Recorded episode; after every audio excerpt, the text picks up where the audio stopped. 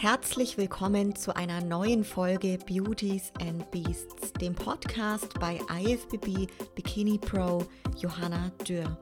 Du erfährst spannende Inhalte aus meinem Leben als Profi-Bodybuilderin und vielen interessanten Gesprächen mit meinen Gästen. Gemeinsam tauchen wir in die Welt des Fitness, Bodybuilding und Kraftsports ein. Wenn dir mein Podcast gefällt, lasse mir gerne eine Bewertung bei Apple Podcasts da und teile diese Folge mit deinen Freunden in deiner Instagram Story. Ja, Brain Talk geht in die nächste Runde. Dafür natürlich auch wieder mein Medizin- und Bodybuilding-Brain, Franziska Weil, gegenüber von mir. Heute tatsächlich nicht in Deutschland. Kleiner Randfakt jetzt, Franzi, ich glaube, du bist mittlerweile mein Stammgast Nummer eins, wenn ich richtig bin. Und herzlich willkommen zurück. Wie geht's dir heute und wo bist du? Ja, hallo erstmal und danke, dass ich wieder dabei sein darf. Ich freue mich richtig über die Einladung und das rege Interesse an unserem heutigen Thema. Ich berichte heute, ich komme mir vor wie Carla Kolumna, die Rasenreporterin. Ähm, ich berichte heute aus Salzburg. also, ich bin ähm, ja vor zwei Wochen zweieinhalb Wochen jetzt, bin ich nach Österreich gezogen, temporär, um hier den letzten Teil von meinem Medizinstudium zu absolvieren. Das ist ein, der letzte Teil der Klinik, also wo ich in der Klinik arbeite. Und da mache ich hier mein chirurgisches Tertial und bin da gerade in der Orthopädie und Unfallchirurgie hier am Landesklinikum in Salzburg. Genau. Und ja, wie geht's mir? Ich bin ja jetzt kurz nach meinen Wettkämpfen. Ich glaube, vor fünf, sechs Wochen war mein letzter Wettkampf. Soweit geht's mir eigentlich recht gut. Ich bin sowieso äh, rege beschäftigt mit meinem neuen Alltag. Das heißt, äh, eigentlich ähm, ja haben sich sozusagen nur die Dinge verändert, die ich mache, aber vom Pensum her bin ich immer noch den ganzen Tag mit irgendwas beschäftigt. Also habe ich auch gar nicht so viel Zeit, mich mit Essen zu befassen oder irgendwie zu denken, so, ich habe voll die Post-Competition-Struggles, weil ich versuche einfach nur jeden Tag zu überleben. Und das hat Vor- und Nachteile. Tipp an der Stelle an alle da draußen, Post-Competition-Phase, einfach seid so beschäftigt, ähm, ja, Tag und, und Nacht und überall, dass ihr gar nicht so viel Raum den Gedanken geben könnt äh, zum Thema Essen und Gelüste und so weiter. Also es war wirklich so, da stehe ich irgendwie den ganzen Tag im OP und heute meinte so der eine Arzt, na jetzt ist erstmal Zeit für Mittagspause. Und ich so, ach stimmt, Essen, stimmt, das müssen wir auch noch. Können wir nicht noch die nächste OP gerade machen? Dann können wir früher nach Hause gehen. Ja, krass.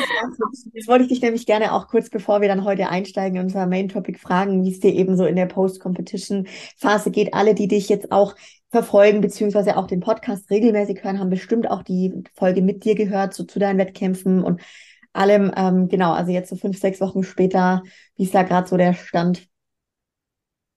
Ja, ähm, also vom Seiten meines Coaches her läuft's ganz gut. Ich äh, bei diesen Temperaturen, hier hat's ja auch am Wochenende fast 40 Grad gehabt und so, habe ich bei meinem Formcheck geschrieben, dass ich äh, mich fühle wie ein Schwamm. Dann meinte, meinte Chris so, ja, ein Schwamm mit Beinteilung. also, die Form ist noch okay. Das passt schon noch.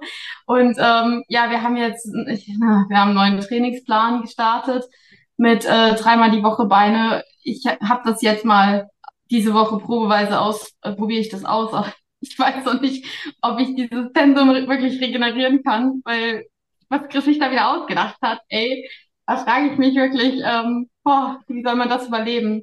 Aber ja, wir, versuchen es mal und, und schauen, was passiert.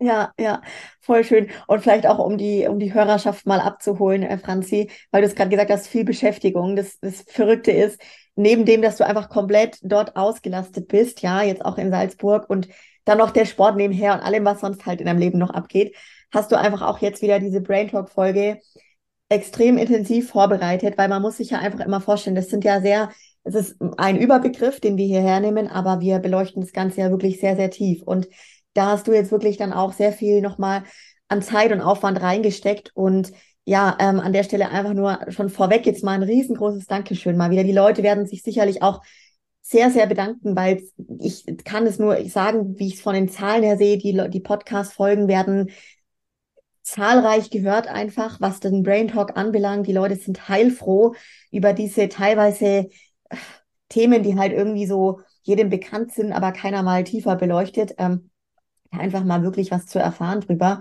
Und ähm, das finde ich ganz, ganz arg toll. Und man muss an der Stelle sagen, ich habe diese Fragerunde für dieses Thema gestartet und habe noch nie bei einer Brain Talk Folge so viel Nachfrage und Fragen der Community erhalten. Also scheinbar ist es ein Thema, was ganz viele Leute begleitet, beschäftigt und wo viele irgendwie, ja, auf jeden Fall gerne mehr darüber wissen möchten. Ja, also ich habe die Fragen ja dann auch von dir bekommen und als ich die gelesen habe, dachte ich so, cool, das liest sich wie ein Drehbuch. Wir können irgendwie eine ganze Serie darüber drehen. Aber wir kriegen das jetzt schon in eine Podcast-Folge unter. Das waren auch ein paar Fragen, die haben sich so ein bisschen ähm, nicht unbedingt gedoppelt, aber ergänzt und die konnte man gut zusammenführen. Von daher denke ich, dass wir da einen guten roten Faden für euch erarbeitet haben. Ja, ja. Mega, lass uns auch gerne äh, einsteigen. Wir haben uns das spannende Thema herausgesucht und auch im Bodybuilding extrem wichtig natürlich, generell aber für die Gesundheit bei uns wichtig das Thema Schilddrüse. Franzi, klär uns zu Beginn doch gerne einfach mal allgemein auf, was ist überhaupt die Schilddrüse? Ja, also bei solchen Aufklärungen finde ich es immer voll gut, wenn man einfach mal sich erstmal das Wort überlegt, was das eigentlich bedeutet. So, Schilddrüse. ähm, warum Schild? Warum Drüse? Also Schilddrüse heißt das Ganze, weil es eine Drüse ist, die äh, vor dem Schildknorpel sich befindet. Also das ist ein Teil unseres Kehlkopfes, der ist tatsächlich geformt wie so ein Ritterschild. Und deswegen heißt das Ganze Schilddrüse. Also Medizin ist manchmal sehr banal und einfach. Man muss es nur verstanden haben. Jetzt gibt es noch einen anderen Begriff dafür. Ähm, das ist die Glandula thyroidea. Also das ist quasi die Schilddrüse auf Latein. Wenn ihr das mal irgendwo hören solltet, dann ähm, zum Beispiel auch Hypothyreose und Hyperthyreose. Das kommt von Thyroidea, also von der Schilddrüse eben und bedeutet dann Über- oder Un Unterfunktion. Hypo ist ohne, also Unterfunktion, Hyper ist erhöht, also Überfunktion, so merke ich mir das immer. Ähm, also wenn ihr das, könnt ihr auf ganz viele Sachen beziehen, wenn in der Medizin Hypo, Hyper, dann wisst ihr jetzt Bescheid, entweder zu wenig oder zu viel. Und ähm, genau, die Schilddrüse ist eben eine wichtige endokrine Drüse. Das bedeutet endokrin ähm, hormonbezogen. Das heißt, sie schüttet Hormone aus. Und hier sind wir bei dem, ja, was sind Hormone? Es ist immer super, wenn man etwas mit einem anderen Wort erklärt, was man eigentlich auch nicht so richtig weiß, was es bedeutet. Hormone sind, äh, sind Botenstoffe in unserem Körper, die quasi Signale übermitteln ähm, und den Stoffwechsel in bestimmte Richtungen lenken. Und hier ist unsere Schilddrüse ein enorm wichtiger Player, weil sie eben unglaublich viele Stoffwechselprozesse, ob das jetzt Energie, Kohlenhydrate, Fette und auch in gewisser Weise Proteinstoffwechsel ähm, beeinflusst. Das sind alles Dinge, die die Schilddrüse kontrolliert in diesem Sinne, weil fast jede Körperzelle, und das muss man sich mal vorstellen, fast jede Körperzelle besitzt Rezeptoren, also quasi Ohren, die hören, was die Schilddrüse sagt. Und ähm, ja, genau. Was kann man noch zur Schilddrüse sagen?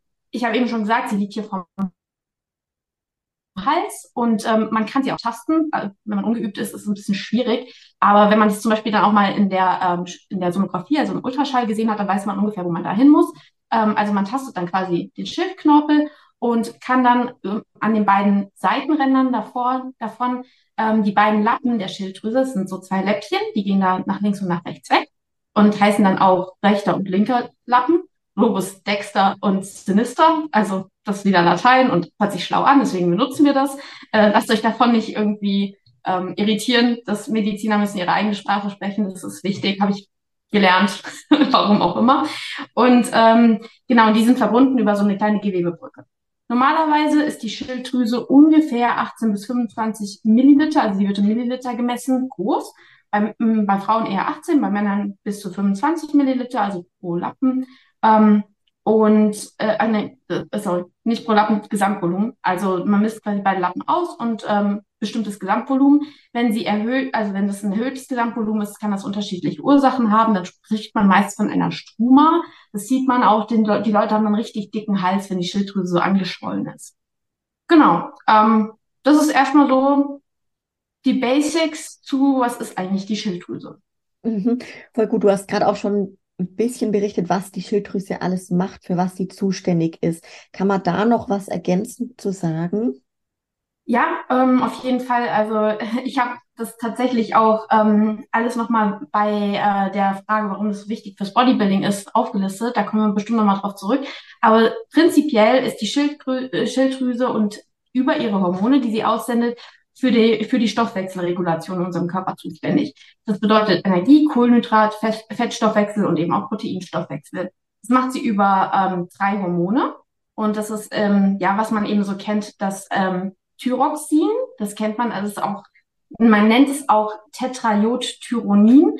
Ähm, hört sich wieder ganz schlimm an. Tetra bedeutet vier, Jod bedeutet Jod und Tyronin ähm, heißt es, weil es aus Tyrosinresten, das ist diese Aminosäure, die ihr vielleicht auch schon mal gehört habt, gibt es auch als Supplement, Tyrosin. Ähm, genau, und das ist eben nichts anderes wie T4. Also hat man auch schon gehört.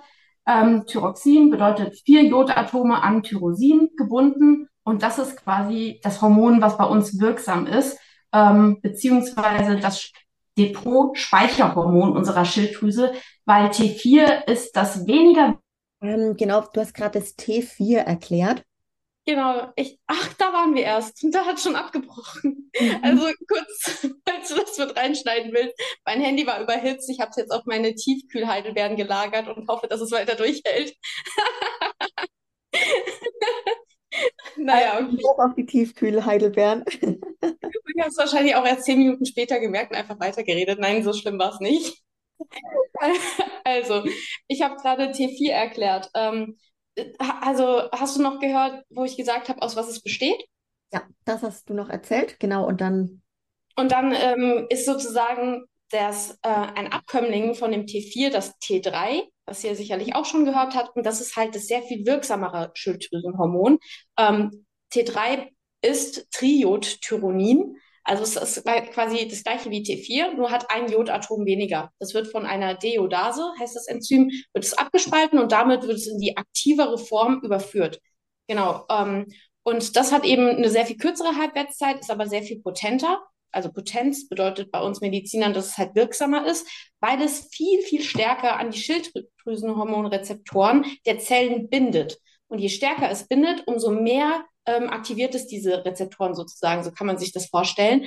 Und ähm, das ist quasi der Grund, warum es drei bis achtmal wirksamer ist als das T4. Genau, und dann gibt es noch ein drittes Hormon, was die Schilddrüse produziert. Das ist das Calcitonin. Das ist ähm, für den Calciumphosphatstoffwechsel wichtig. Und hier spielt das Thema Knochengesundheit eine, eine Rolle, weil es sozusagen das äh, Calcium ähm, für die Knochen ähm, bereitstellt und deswegen auch sehr wichtig ist. Mhm. Genau. Also haben meistens die Leute auch nicht so auf dem Schirm. Ähm, es gibt auch noch andere Hormone, die für, den, äh, für die Knochengesundheit sehr wichtig sind. Aber das ist eben auch eins davon, was man oftmals gar nicht so mit der Schilddrüse verbindet. Ähm, die meisten kennen halt T3 und T4. Und das sind sozusagen die Schilddrüsenhormone. Ähm, genau. Die machen jetzt eben an allen möglichen Zellen unseres Körpers eine Aktivierung ähm, und haben dann diese Effekte auf den Stoffwechsel, die ich dann ja, später nochmal erkläre, wenn wir über das Thema reden, warum das fürs Bodybuilding so wichtig ist. Mhm. Voll, voll gut. Vielleicht auch noch vorab, ähm, bevor wir eben dann den Bezug aufs Bodybuilding nehmen, das Thema, wie sich die Schilddrüsenfunktion verändert, wenn man älter wird. Mhm. Ähm, tatsächlich ähm, ist es so, dass ältere Menschen meistens ähm, erhöhte TSH-Spiegel haben. Ähm, das werde ich später auch noch erklären, was das genau bedeutet. Aber im Endeffekt heißt es, dass die eigentlich laut Labor eine Unterfunktion haben, also dass sie sozusagen, dass die Schilddrüse nicht richtig arbeitet. Aber im Alter gelten auch wieder andere Grenzwerte, weil insgesamt der Stoffwechsel verlangsamt ist.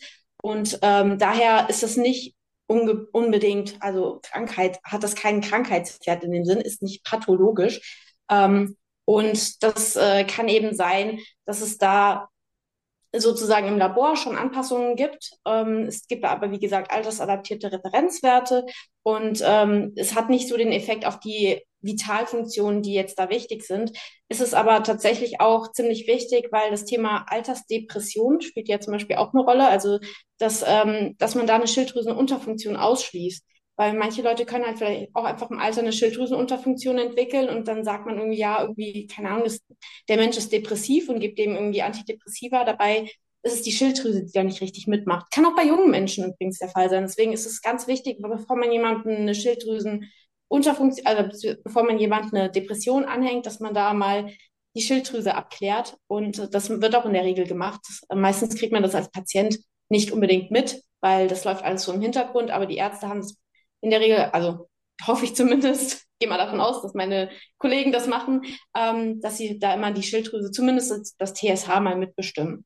Genau, was eigentlich aber noch viel wichtiger ist, ähm, dass Schilddrüsenerkrankungen generell im Alter zunehmen. Also jetzt nicht unbedingt die Funktion selbst ähm, sozusagen eingeschränkt ist, sondern dass da halt Erkrankungen wie zum Beispiel ähm, auch eine Hypo- oder Hyperthyreose, also auch Hyperthyreose ist gerade etwas, was ähm, vor allem Frauen ab dem 40., 50. Lebensjahr ähm, betreffen, also besonders betreffen kann. Gibt auch mal jüngere und ältere, die das bekommen. Aber ja, das ist halt nochmal so ein Thema. Oder auch zum Beispiel Schilddrüsentumoren können auftreten.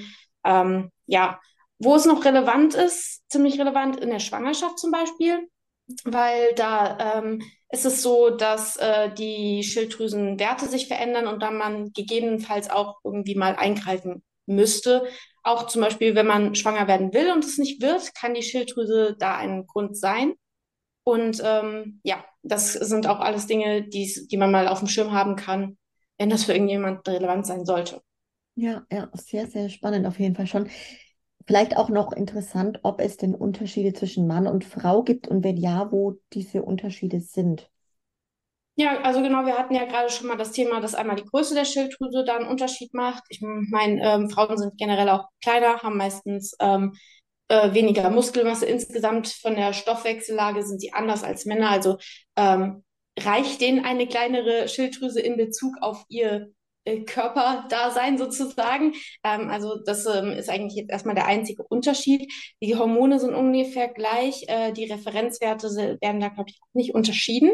Ähm, so, und ja, genau. Und tatsächlich ist es so, dass es aber bezüglich der Erkrankungen Unterschiede gibt. Und zwar sind Frauen sehr viel häufiger von Schilddrüsenerkrankungen betroffen als Männer. Und ähm, das hat vor allem auch mit unserem hormonellen Zyklus zu tun. Also deswegen auch wieder hier Bezug Schilddrüse und Schwangerschaft ne? und ähm, Schilddrüse und eben auch Frauen sind öfter von Erkrankungen betroffen. Die Hormone, die Hormonsysteme und Achsen, die bedingen sich alle immer gegenseitig. Und wir Frauen haben da halt einfach immer schon irgendwie äh, eine andere Stellung, weil wir eben diesen hormonellen Zyklus haben und dadurch anderen Hormonen und Hormonschwankungen ausgesetzt sind, als Männer das sind. Ähm, genau, und da, dadurch haben Frauen also auch ein vier- bis fünffach erhöhtes Risiko, zum Beispiel eine Hashimoto-Thyreoiditis, also eine Schilddrüsenunterfunktion, eine autoimmunbedingte Entzündung der Schilddrüse zu bekommen oder auch ein Morbus Basedow heißt der. Das ist eine autoimmune Schilddrüsenüberfunktion. Mhm. Ähm, auch das Schilddrüsenkrebsrisiko ist bei Frauen höher. Also das ist tatsächlich da einfach sozusagen unsere Genetik oder beziehungsweise die hormonelle Situation, die das beeinflusst, entscheidend. Mhm. Okay. Lass uns dann gerne zum Bodybuilding Bezug nehmen. Also warum ist die Schilddrüse gerade für uns jetzt Kraftsportler auch im Bodybuilding so relevant? Ja, ja, genau. Also das ist ja tatsächlich sehr relevant, weil, wie wir gesagt haben, ist der Stoffwechsel das entscheidende Kontrollinstrument der Schilddrüse. Und das ist für uns im Bodybuilding super relevant, was, ein Thema Diät, was das Thema Diät angeht, aber eben auch Muskelaufbau. Vor allem aber in der Diät ist es oft, wo solche Probleme dann auffällig werden. Ähm, weil so das klassische Thema ist, ja, ich gehe mit den Kalorien runter, ich mache ja Diät, aber ich nehme nicht ab. So, das kann, das hat meistens den Grund, dass die Diät nicht so umgesetzt wird, wie sie eigentlich sollte und man sich das irgendwie nicht eingesteht. Oder es kann natürlich auch irgendwie den Grund haben, dass vielleicht mit der Schilddrüse was nicht äh, in Ordnung ist. Es gibt tausend andere Gründe noch, aber einer der, davon ist eben die Schilddrüse, äh, die den Stoffwechsel reguliert, Energie, Kohlenhydrate, Fette, Proteine. Ähm, es stimuliert, also die Schilddrüsenhormone stimulieren den Grundumsatz und auch die Proteinsynthese. Und wie ich schon sagte, fast alle Körperzellen haben Rezeptoren. Und deswegen wird sowas wie die Körpertemperatur, der Herzschlag, die Urinausscheidung auch, was zum Beispiel auch bei so Thema Entwässerung und sowas relevant sein kann, ähm, Schlaf, Hunger, Durst. Also im Endeffekt fast alles, was unser Körper so zu bieten hat, wird von Schilddrüsenhormonen irgendwie beeinflusst. Es macht zum Beispiel die Herzfrequenz hoch, ähm, es verbessert die Lungendurchblutung und damit auch die äh, Sauerstoffbeladung von unserem Blut, die sogenannte Oxygenierung. Es vermehrt die Muskelfasern vom Typ 2. Also das sind diese Fast-Twitch-Muscles, die da vor allem dann ähm, vermehrt aufgebaut werden und erhöht äh, auch den ähm, die, ja, den, den Stoffwechsel selbst, die Körpertemperatur, regt den Fettstoffwechsel an, regt den Kohlenhydratstoffwechsel an in dem Sinne, dass es ähm, zu einer vermehrten Glukoseaufnahme, einer vermehrten Glukoseneuproduktion, also Gluconeogenese kommt und auch zu einer vermehrten Glykogen, also zu einem vermehrten Glykogenabbau, wo wieder Glucose ähm, bereitgestellt wird. Also die Schilddrüse will ganz viel Zucker bereitstellen, damit der Stoffwechsel optimal arbeiten kann, weil Zucker ist ja quasi der Energieträger für unseren Stoffwechsel. Mhm. Also wer, wer Gas drückt, wer aufs Gas drückt, der muss auch einen vollen Tank haben, sozusagen kann man sich das vorstellen. Und unser Stoffwechsel, der tankt Zucker, damit er funktioniert. Das ist unser Energieträger. Und ähm, deswegen versuchen die Schilddrüsenhormone einerseits natürlich Gas zu geben, andererseits auch den Tank zu füllen und damit regen sie sozusagen die Glukosebereitstellung an und äh, sorgen für einen Proteinanabolismus, das heißt ähm, eben auch aufbauend, was die Muskeln angeht, kann in ganz hohen Dosen aber auch wieder zu einem Proteinkatabolismus führen, weil wenn nicht genug Energie da ist, holt der Körper sich irgendwann Energie aus Aminosäuren und diesen vor allem in Muskeln. Ja, das sollte man auch mal gehört haben, bevor man sich so denkt, was auch so ein Thema ist, das später noch auf der Agenda steht, weil, wenn Leute da irgendwie äh, illegal zu solchen Dingen greifen und nicht wissen, was sie machen, da kann man halt auch was kaputt machen.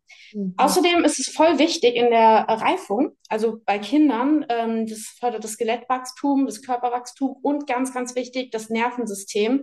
Und Kinder werden auch am dritten Lebenstag, ist festgeschrieben, werden, wird immer TSH bestimmt bei den kleinen Kindern, weil, ähm, also bei den Babys und den Neugeborenen, weil wenn die irgendwie eine Schilddrüsenunterfunktion, ähm, also eine zu kleine Schilddrüse, eine, Fehl, eine Fehlfunktion der Schilddrüse oder vielleicht sogar gar keine Schilddrüse, gibt es auch, dass jemand einfach keine Schilddrüse gebildet hat, dann wird dieser Mensch nicht überleben. Oder wenn er nur eine geringere, also so eine eingeschränkte Funktion hat, dann führt das zu einem Krankheitsbild, was sich Kretinismus nennt. Und das ist von einer schweren Intelligenzminderung, schweren Wachstumsstörungen und Reifestörungen begleitet. Das heißt, diese Kinder, die kriegen quasi ab Tag drei sozusagen dann Schilddrüsenhormone substituiert. Und ähm, das ist sozusagen ein Screening, was bei jedem durchgeführt wird. Ja. Okay. Also ist grob. Ja, Franzi, du hast auch, du hast schon berichtet, welche Hormone in der Schilddrüse produziert werden. Vielleicht, mhm. wenn man es möglichst in einfachen Worten irgendwie erklären kann, nochmal so, wie das genau funktioniert, in Eigenproduktion von der Schilddrüse diese Hormone herzustellen.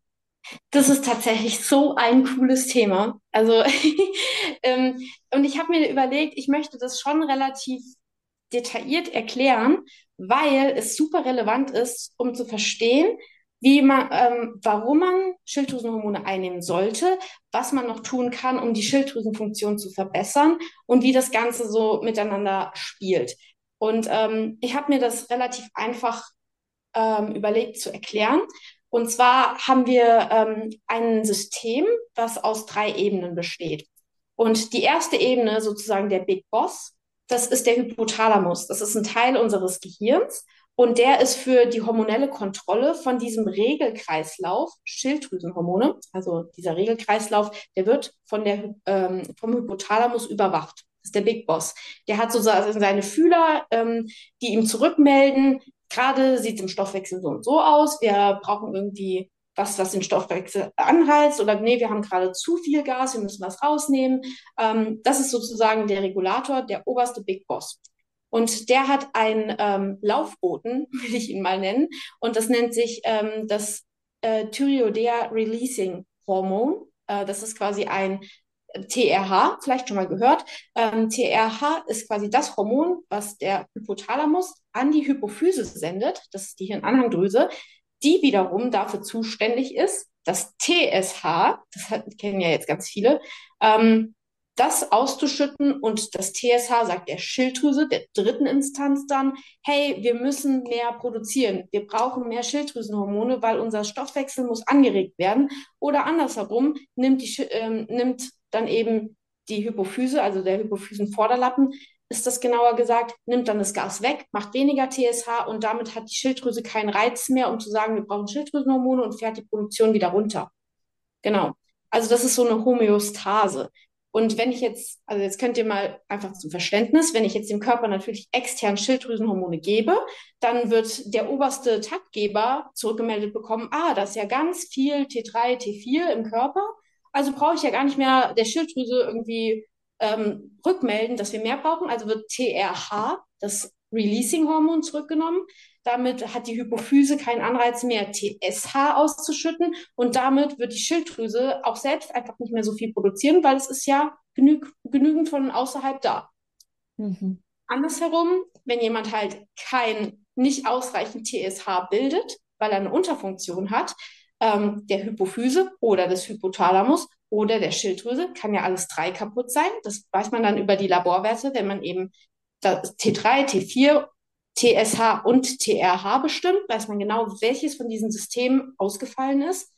Dann kann man eben Schilddrüsenhormone substituieren und sagen, ah, jetzt ähm, funktioniert wieder alles, sozusagen. So, das ist so, so einmal dieser Rundgang, ähm, wie das Ganze reguliert ist. Und das nennt sich die hypothalamisch-hypophysäre thyreoidale Achse. Ganz, ganz witziger, wilder Begriff. Aber ihr habt es jetzt ver ver kurz verstanden. Wir haben den Big Boss, den Übermittler und die ausführende Schilddrüse, die dann die Hormone raussendet. Also ja, diese drei Instanzen haben wir und die regulieren das Ganze. Und jetzt ist noch für die Supplementierung, was wir später noch angehen wollen, wichtig, wie werden diese Schilddrüsenhormone eigentlich hergestellt? Das funktioniert in den Schilddrüsen Follikelzellen, die nennen sich auch Thyreozyten, da haben wir wieder Thyreoidea, die Schilddrüse, Thyreozyten sind einfach die Schilddrüsenzellen und in denen gibt es ein Thyreoglobulin.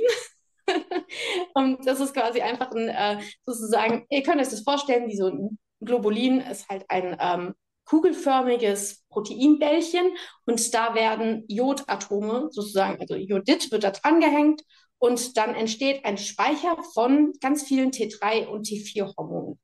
Ähm, die werden, und das wird gebildet, indem man Jodid in der Schilddrüse aufnimmt und ähm, dann mittels eines Enzyms, das nennt sich TPO.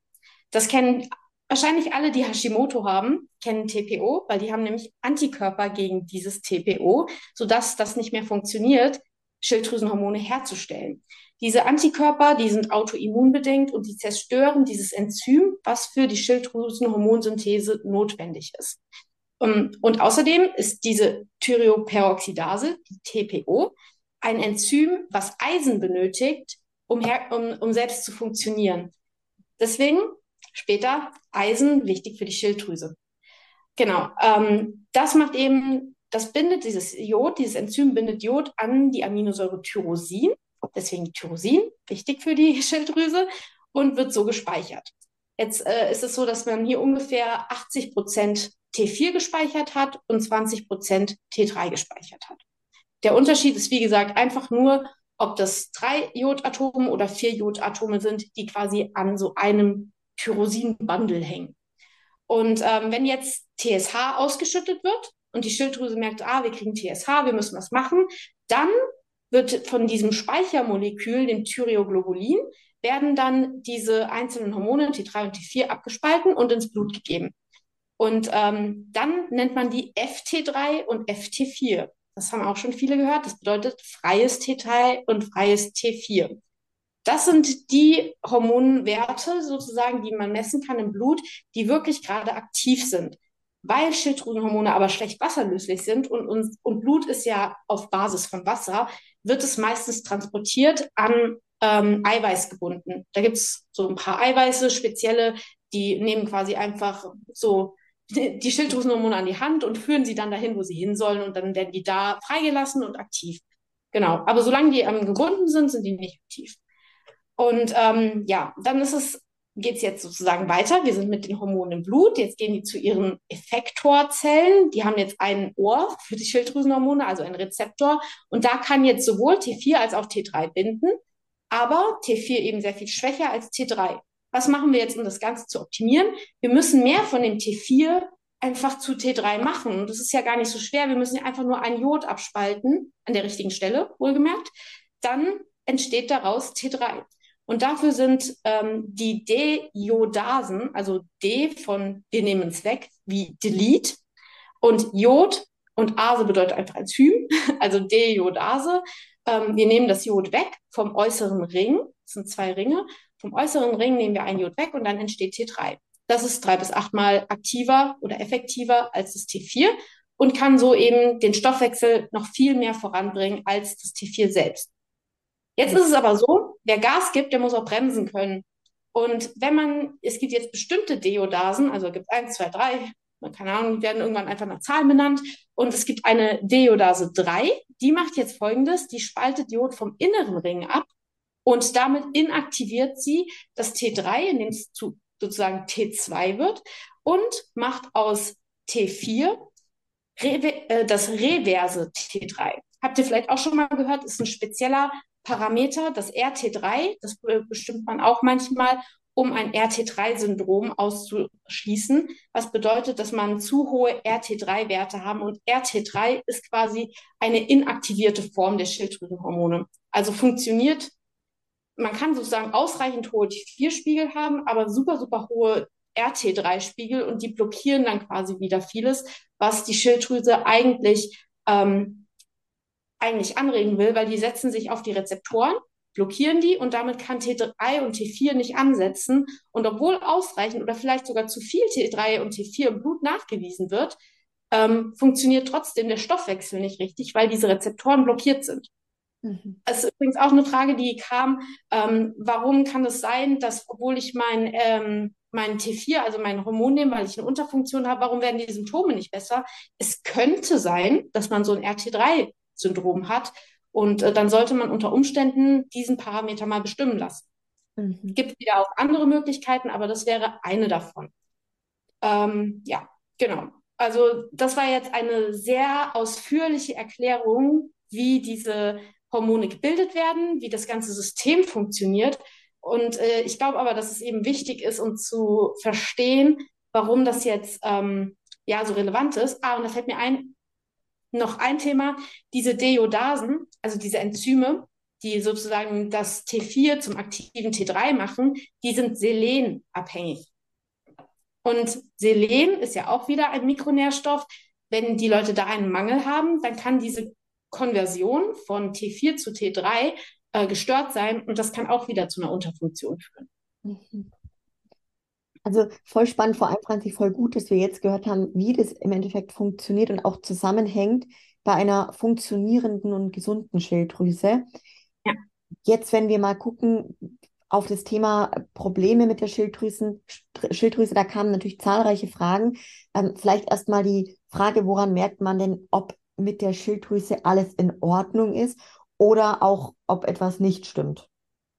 Ja, das ist halt wirklich ein bisschen tricky, weil viele von diesen Symptomen, die eine Schilddrüsenunterfunktion oder eine Überfunktion darstellen, sind nicht sehr speziell. Das heißt, wenn jemand müde ist, kann er eine Schilddrüsenunterfunktion haben, der kann auch einen Schlafmangel haben, der kann auch hundert andere Sachen haben, ähm, aber er kann eben auch eine Schilddrüsenunterfunktion haben. Und hier ist es zum Beispiel voll wichtig, dass man versteht, dass ähm, ein Symptom oftmals nicht immer gleich zu der richtigen Diagnose führt. Da muss man vorher irgendwie viel zusammentragen. Deswegen ist eine gute Anamnese da auch wichtig und es ist auch wichtig, dass der Patient da ehrlich und ähm, ja genau antworten kann, ähm, damit man eben als Arzt dann auch weiß, so in welche Richtung muss ich jetzt weiter untersuchen. Jetzt kann ich ja dazu noch ein paar Laborwerte bestimmen, welche machen da Sinn, weil ich kann ja auch nicht bei jedem bei jedem Menschen 5000 Laborparameter bestimmen. Das kann erstens kein Gesundheitssystem der Welt bezahlen und zweitens macht es auch gar keinen Sinn, weil oftmals verschiedene Werte nicht in der Norm sind, aber für diesen individuellen Patienten sind die trotzdem normal. Hm. Das hört sich jetzt komisch an, aber äh, Laborwerte sind ja Standardreferenzwerte und niemand von uns ist der Standardmensch. also alle wollen individuell sein, aber wenn das Labor irgendwo ein Mikrogramm zu viel oder zu wenig hat, dann sagen die, ah, ich bin aber krank. Nein, das ist nicht wirklich so. Also auch wenn der Arzt dann manchmal sagt, mit ihrem Labor ist alles in Ordnung und da ist ein Wert rot markiert und weil er so 0,5 irgendwas abweicht, dann heißt das nicht unbedingt, dass es relevant ist. Es ist immer die Zusammenschau von Symptomen, Laborwerten, Bildgebung, tausenden Diagnosekriterien. Deswegen dauert das Medizinstudium auch sechs Jahre, der Facharzt nochmal fünf bis sechs Jahre, bis man das alles verstanden hat. Oder da kommen wieder neue Erkenntnisse dazu. Also Ja, ja. so viel erstmal grundlegend dazu. Bei einer Schilddrüsenunterfunktion bemerken die Patienten meistens sowas wie, dass sie Gewicht zunehmen, obwohl sie weniger essen, teilweise sogar ähm, ja wirklich wenig essen, aber trotzdem Gewicht zunehmen. Ähm, auch noch sowas wie, dass denen ständig kalt ist und die, äh, sie oftmals ähm, eher einen sehr langsamen Herzschlag haben, auch eher dazu neigen, dass ähm, der Stuhlgang nicht so häufig und nicht so gut funktioniert. Sie haben meistens eine blasse, eher trockene Haut, schwitzen wenig. Also alles so Symptome, dass der Stoffwechsel gerade nicht so on fleek ist, sind oft müde, lethargisch, fast auch depressiv. Deswegen diese wichtige Differentialdiagnose zu Depression. Ähm, haben oftmals so ein bisschen sprödes Haar, Haarausfall und auch Zyklusanomalien. Also im Fall von Frauen jetzt, die ja meistens, also vermehrt betroffen sind, natürlich auch Männer mit Schilddrüsenunterfunktion, ähm, dann sind das so diese klassischen, ähm, ja, diese klassischen Symptome, die man hat. Einfach wie so ein eingeschlafener Stoffwechsel, dass das alles nicht so richtig gut funktioniert. Im Gegensatz dazu, das lässt sich tatsächlich richtig gut ähm, kontrastieren, dass bei einer Schilddrüsenüberfunktion dann sowas wie ein erhöhter Gewichtsverlust trotz ständigem Essen. Also die Leute, die haben wirklich Heißhungerattacken und nehmen trotzdem ab. Die schwitzen ganz viel, die haben oftmals so eine ganz warme, feuchte Haut.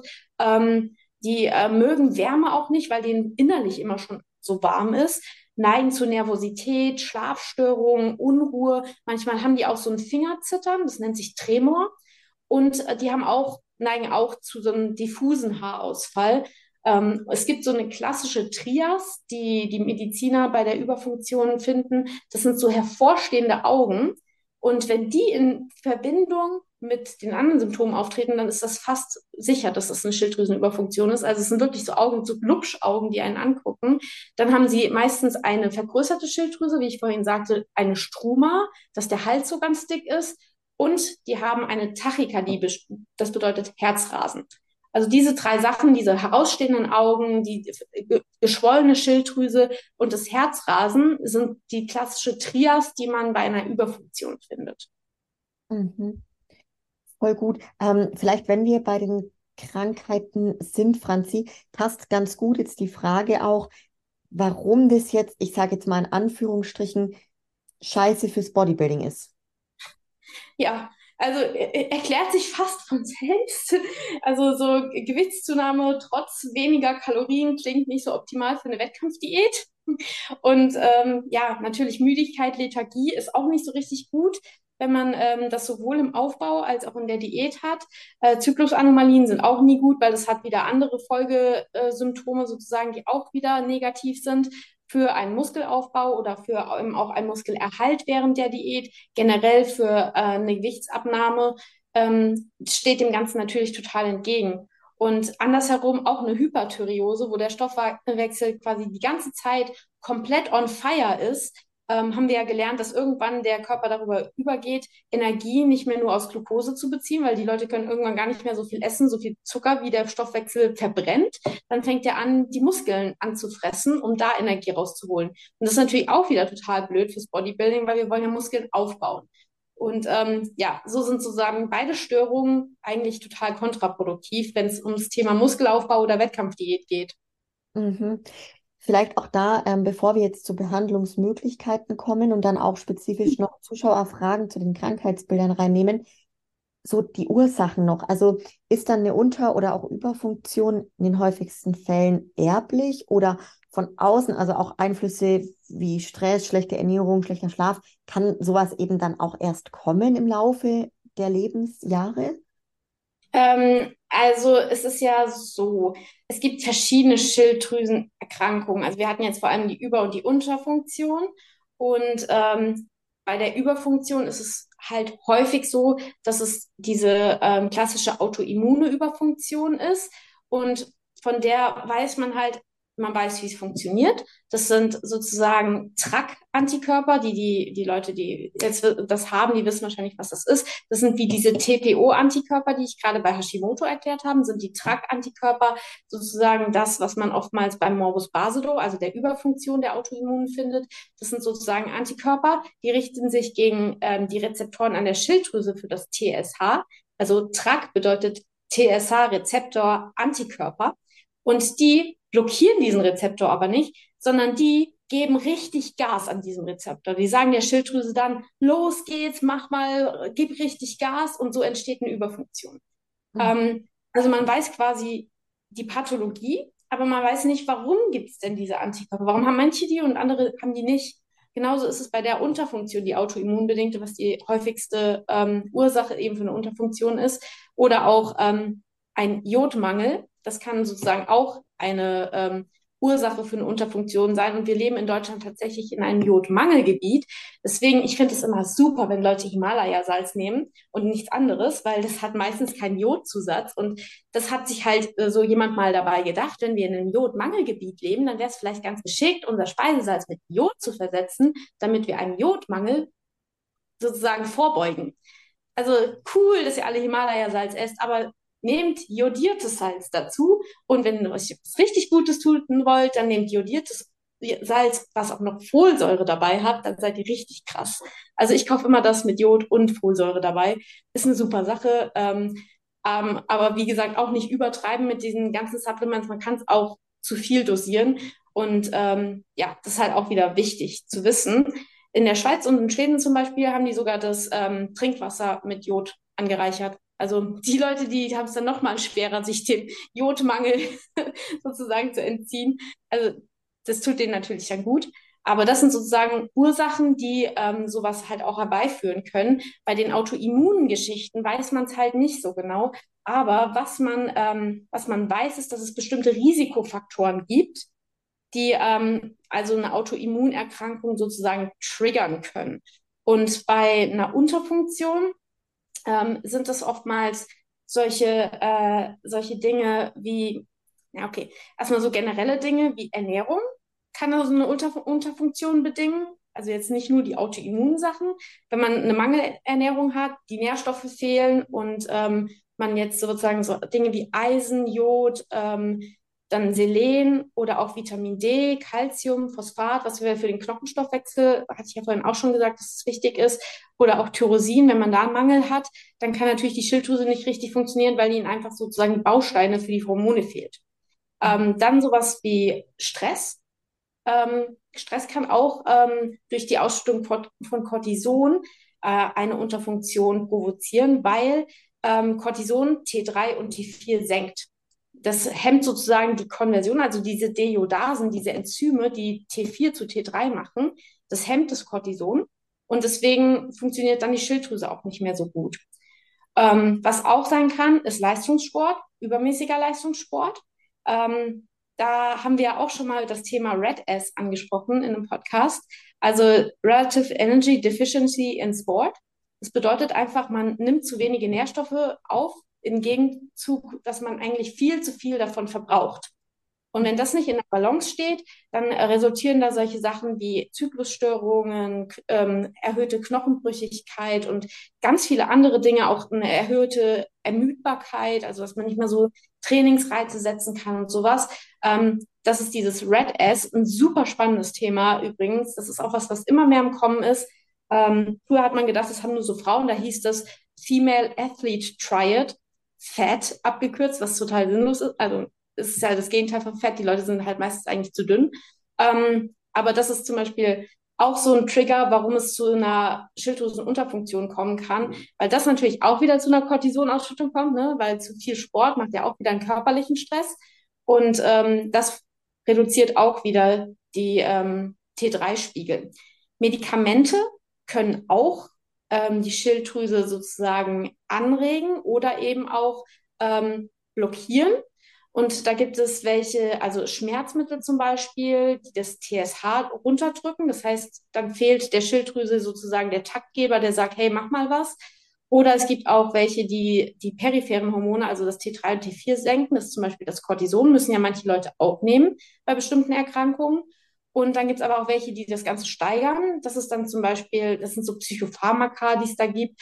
Oder auch Östrogene. Also die können ähm, T3 und T4 tatsächlich steigern. Also so, ähm, ja, Östrogenbehandlungen spielen da auch in die Schilddrüse mit rein. Ähm, was jetzt bei den ähm, bei den Autoimmunerkrankungen noch wichtig ist, weil da haben ja auch viele Fragen ähm, drauf Bezug genommen, weil natürlich Leute, die da betroffen sind, sehr interessiert sind. Was, ähm, was hättet ihr machen können, dass ihr es nicht bekommt? Nichts. Weil, also, was heißt nichts? Ähm, ist es tatsächlich einfach vor allem eine familiäre Vorbelastung oder auch die Genetik entscheidend. Also manche Leute haben da einfach schon eine Veranlagung zu, das zu entwickeln. Und es gibt solche Trigger, die das Ganze nochmal ähm, wahrscheinlicher machen können, dass man es kriegt. Aber letztendlich ist es nicht so, dass wenn ihr das irgendwie, dass das der Grund ist, warum jetzt jemand eine Schilddrüsenunterfunktion, eine Autoimmune bekommt. Aber solche Risikofaktoren sind zum Beispiel Stress, Mangelernährung und auch Infektionen. Manche Infektionen können auch eine Autoimmunerkrankung triggern. Und ähm, ja, das sind, sind Faktoren, die hat man so ein bisschen herausgefunden, aber die genauen Auslöser weiß man eben nicht, weswegen es auch keine ähm, definitive Therapie gibt von einer autoimmunen Schilddrüsenerkrankung. Man kann die Symptome therapieren, indem man die Schilddrüsenhormone quasi zuführt, aber man kann die Erkrankung sozusagen nicht heilen. Und bei einer, bei einer Überfunktion ähm, gibt es andere Risikofaktoren nochmal zusätzlich. Da ist zum Beispiel auch Rauchen noch ein Risikofaktor, ähm, ja, den, den man da herausgefunden hat, dass das, ähm, ja, dass das sozusagen eine ähm, eine Überfunktion nochmal wahrscheinlicher machen kann, autoimmunbedingt. Und ansonsten eben auch sowas wie eine erhöhte Jodzufuhr, ja, dass man quasi zu viel Jod nimmt. Ähm, das kann zu einer Überfunktion führen. Und dann eben auch die, das Thema familiäre Vorbelastung eigentlich das Entscheidendste. Mhm. Voll gut, Franzi, weil du jetzt gerade genau auf diese Zuschauerfragen Unterfunktion auch und auch Überfunktion eingegangen bist. Da kamen eben Fragen zum Auslöser. Dann vielleicht, was man noch mit reinnehmen könnte. Kann man denn, wenn man jetzt eine Unterfunktion hat, etwas vermeiden? Das ist das eine. Und beim anderen auch, auf, auf was kann man achten? Wenn jetzt jemand das hat und nimmt zum Beispiel aktuell schon Selen und Jod, hat die Person mhm. geschrieben. Mhm. Kann man da nebendran noch achten? Ja, also wenn man jetzt ohnehin schon, also man hat eine diagnostizierte Unterfunktion, man nimmt L-Tyroxin, das ist Levothyroxin, das ist quasi genau das gleiche wie unser natürliches ähm, Tetrajodtyronin, das T4. Ähm, wenn man das schon nimmt, dann sollte das eigentlich insoweit wieder gut sein, dass man die Dosierung von diesem Medikament davon abhängig macht, wie der TSH-Wert sich entwickelt. Und der hat ja einen bestimmten Referenzbereich. Referenzbereiche sind ein Thema für sich, weil die Stellen sind natürlich meistens sehr weit gewählt und ähm, wenn man am einen Ende ist, dann ist es auch nicht unbedingt immer optimal, aber man ist vielleicht noch im Referenzbereich. Also da streiten sich eben auch so ein bisschen die Geister, ähm, ab wann macht es Sinn, da vielleicht was ähm, zu therapieren oder eben nicht. Da gibt es ganz klare Leitlinien, was für den Standardmenschen Sinn macht, aber für einen Sportler vielleicht einfach schon noch ein bisschen zu weit weg ist, dass der halt sagt, ja, aber ich kann halt, ich bin nicht leistungsfähig. Also das ist halt tatsächlich so eine richtige Grauzone, weil natürlich sowas wie Schilddrüsenhormone auch einfach Dopingmittel sind und man das nicht einfach mal wie so irgendwie bunte Pillen verschreiben kann. Äh, ist tatsächlich echt eine Grauzone und ein schwieriges Thema. Ähm, ja, aber wie gesagt, was kann man noch machen, wenn es jetzt eben nicht darum geht, direkt äh, L-Tyroxin noch einzunehmen? Selen und Jod wie ich erklärt habe und wie hier die ähm, Zuhörerin auch beschrieben hat, sind eine sehr gute Sache. Sollte man auch regelmäßig mal im Labor kontrollieren lassen. Das braucht man nicht jede Woche machen, aber wenn man eh eine Schilddrüsenfunktionsstörung hat, dann vielleicht halbjährlich oder mal jährlich auf jeden Fall. Und ähm, dann eben noch sowas wie ähm, Eisen wir hatten ja gesagt, dass eben das eine Enzym, die TPO, die ist sozusagen eisenabhängig, die braucht ähm, ausreichend Eisen und sehr viele, gerade Frauen, wo wir wieder bei dem Thema sind, haben einen latenten Eisenmangel, weil sie eben auch eine monatliche Periodenblutung haben.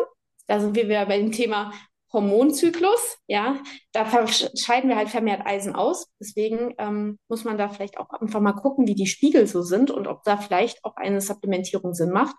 Ähm, Eisen aber auch nicht einfach wild supplementieren oder sich irgendwelche Eiseninfusionen legen lassen, weil Eisen, was einmal im Körper ist, kann der ganz, ganz, ganz schlecht bis gar nicht ausscheiden. Und dann haben wir eine Eisenintoxikation, also eine ähm, Überdosierung. Und das hat wieder Folgen. Das, also deswegen seid da einfach so gut zu euch selbst, bevor ihr irgendwie experimentiert. Ähm, macht es unter Laborkontrollen. Am besten sucht ihr euch einen guten Arzt, der euch da beraten kann. Ähm, ja, dann Vitamin D, ähm, Magnesium, Zink, Calcium, die üblichen Verdächtigen. Das sind alles irgendwie Elektrolyte, die in diesen Haushalt mit reinspielen und halt viele Enzyme brauchen diese Stoffe, damit sie funktionieren können.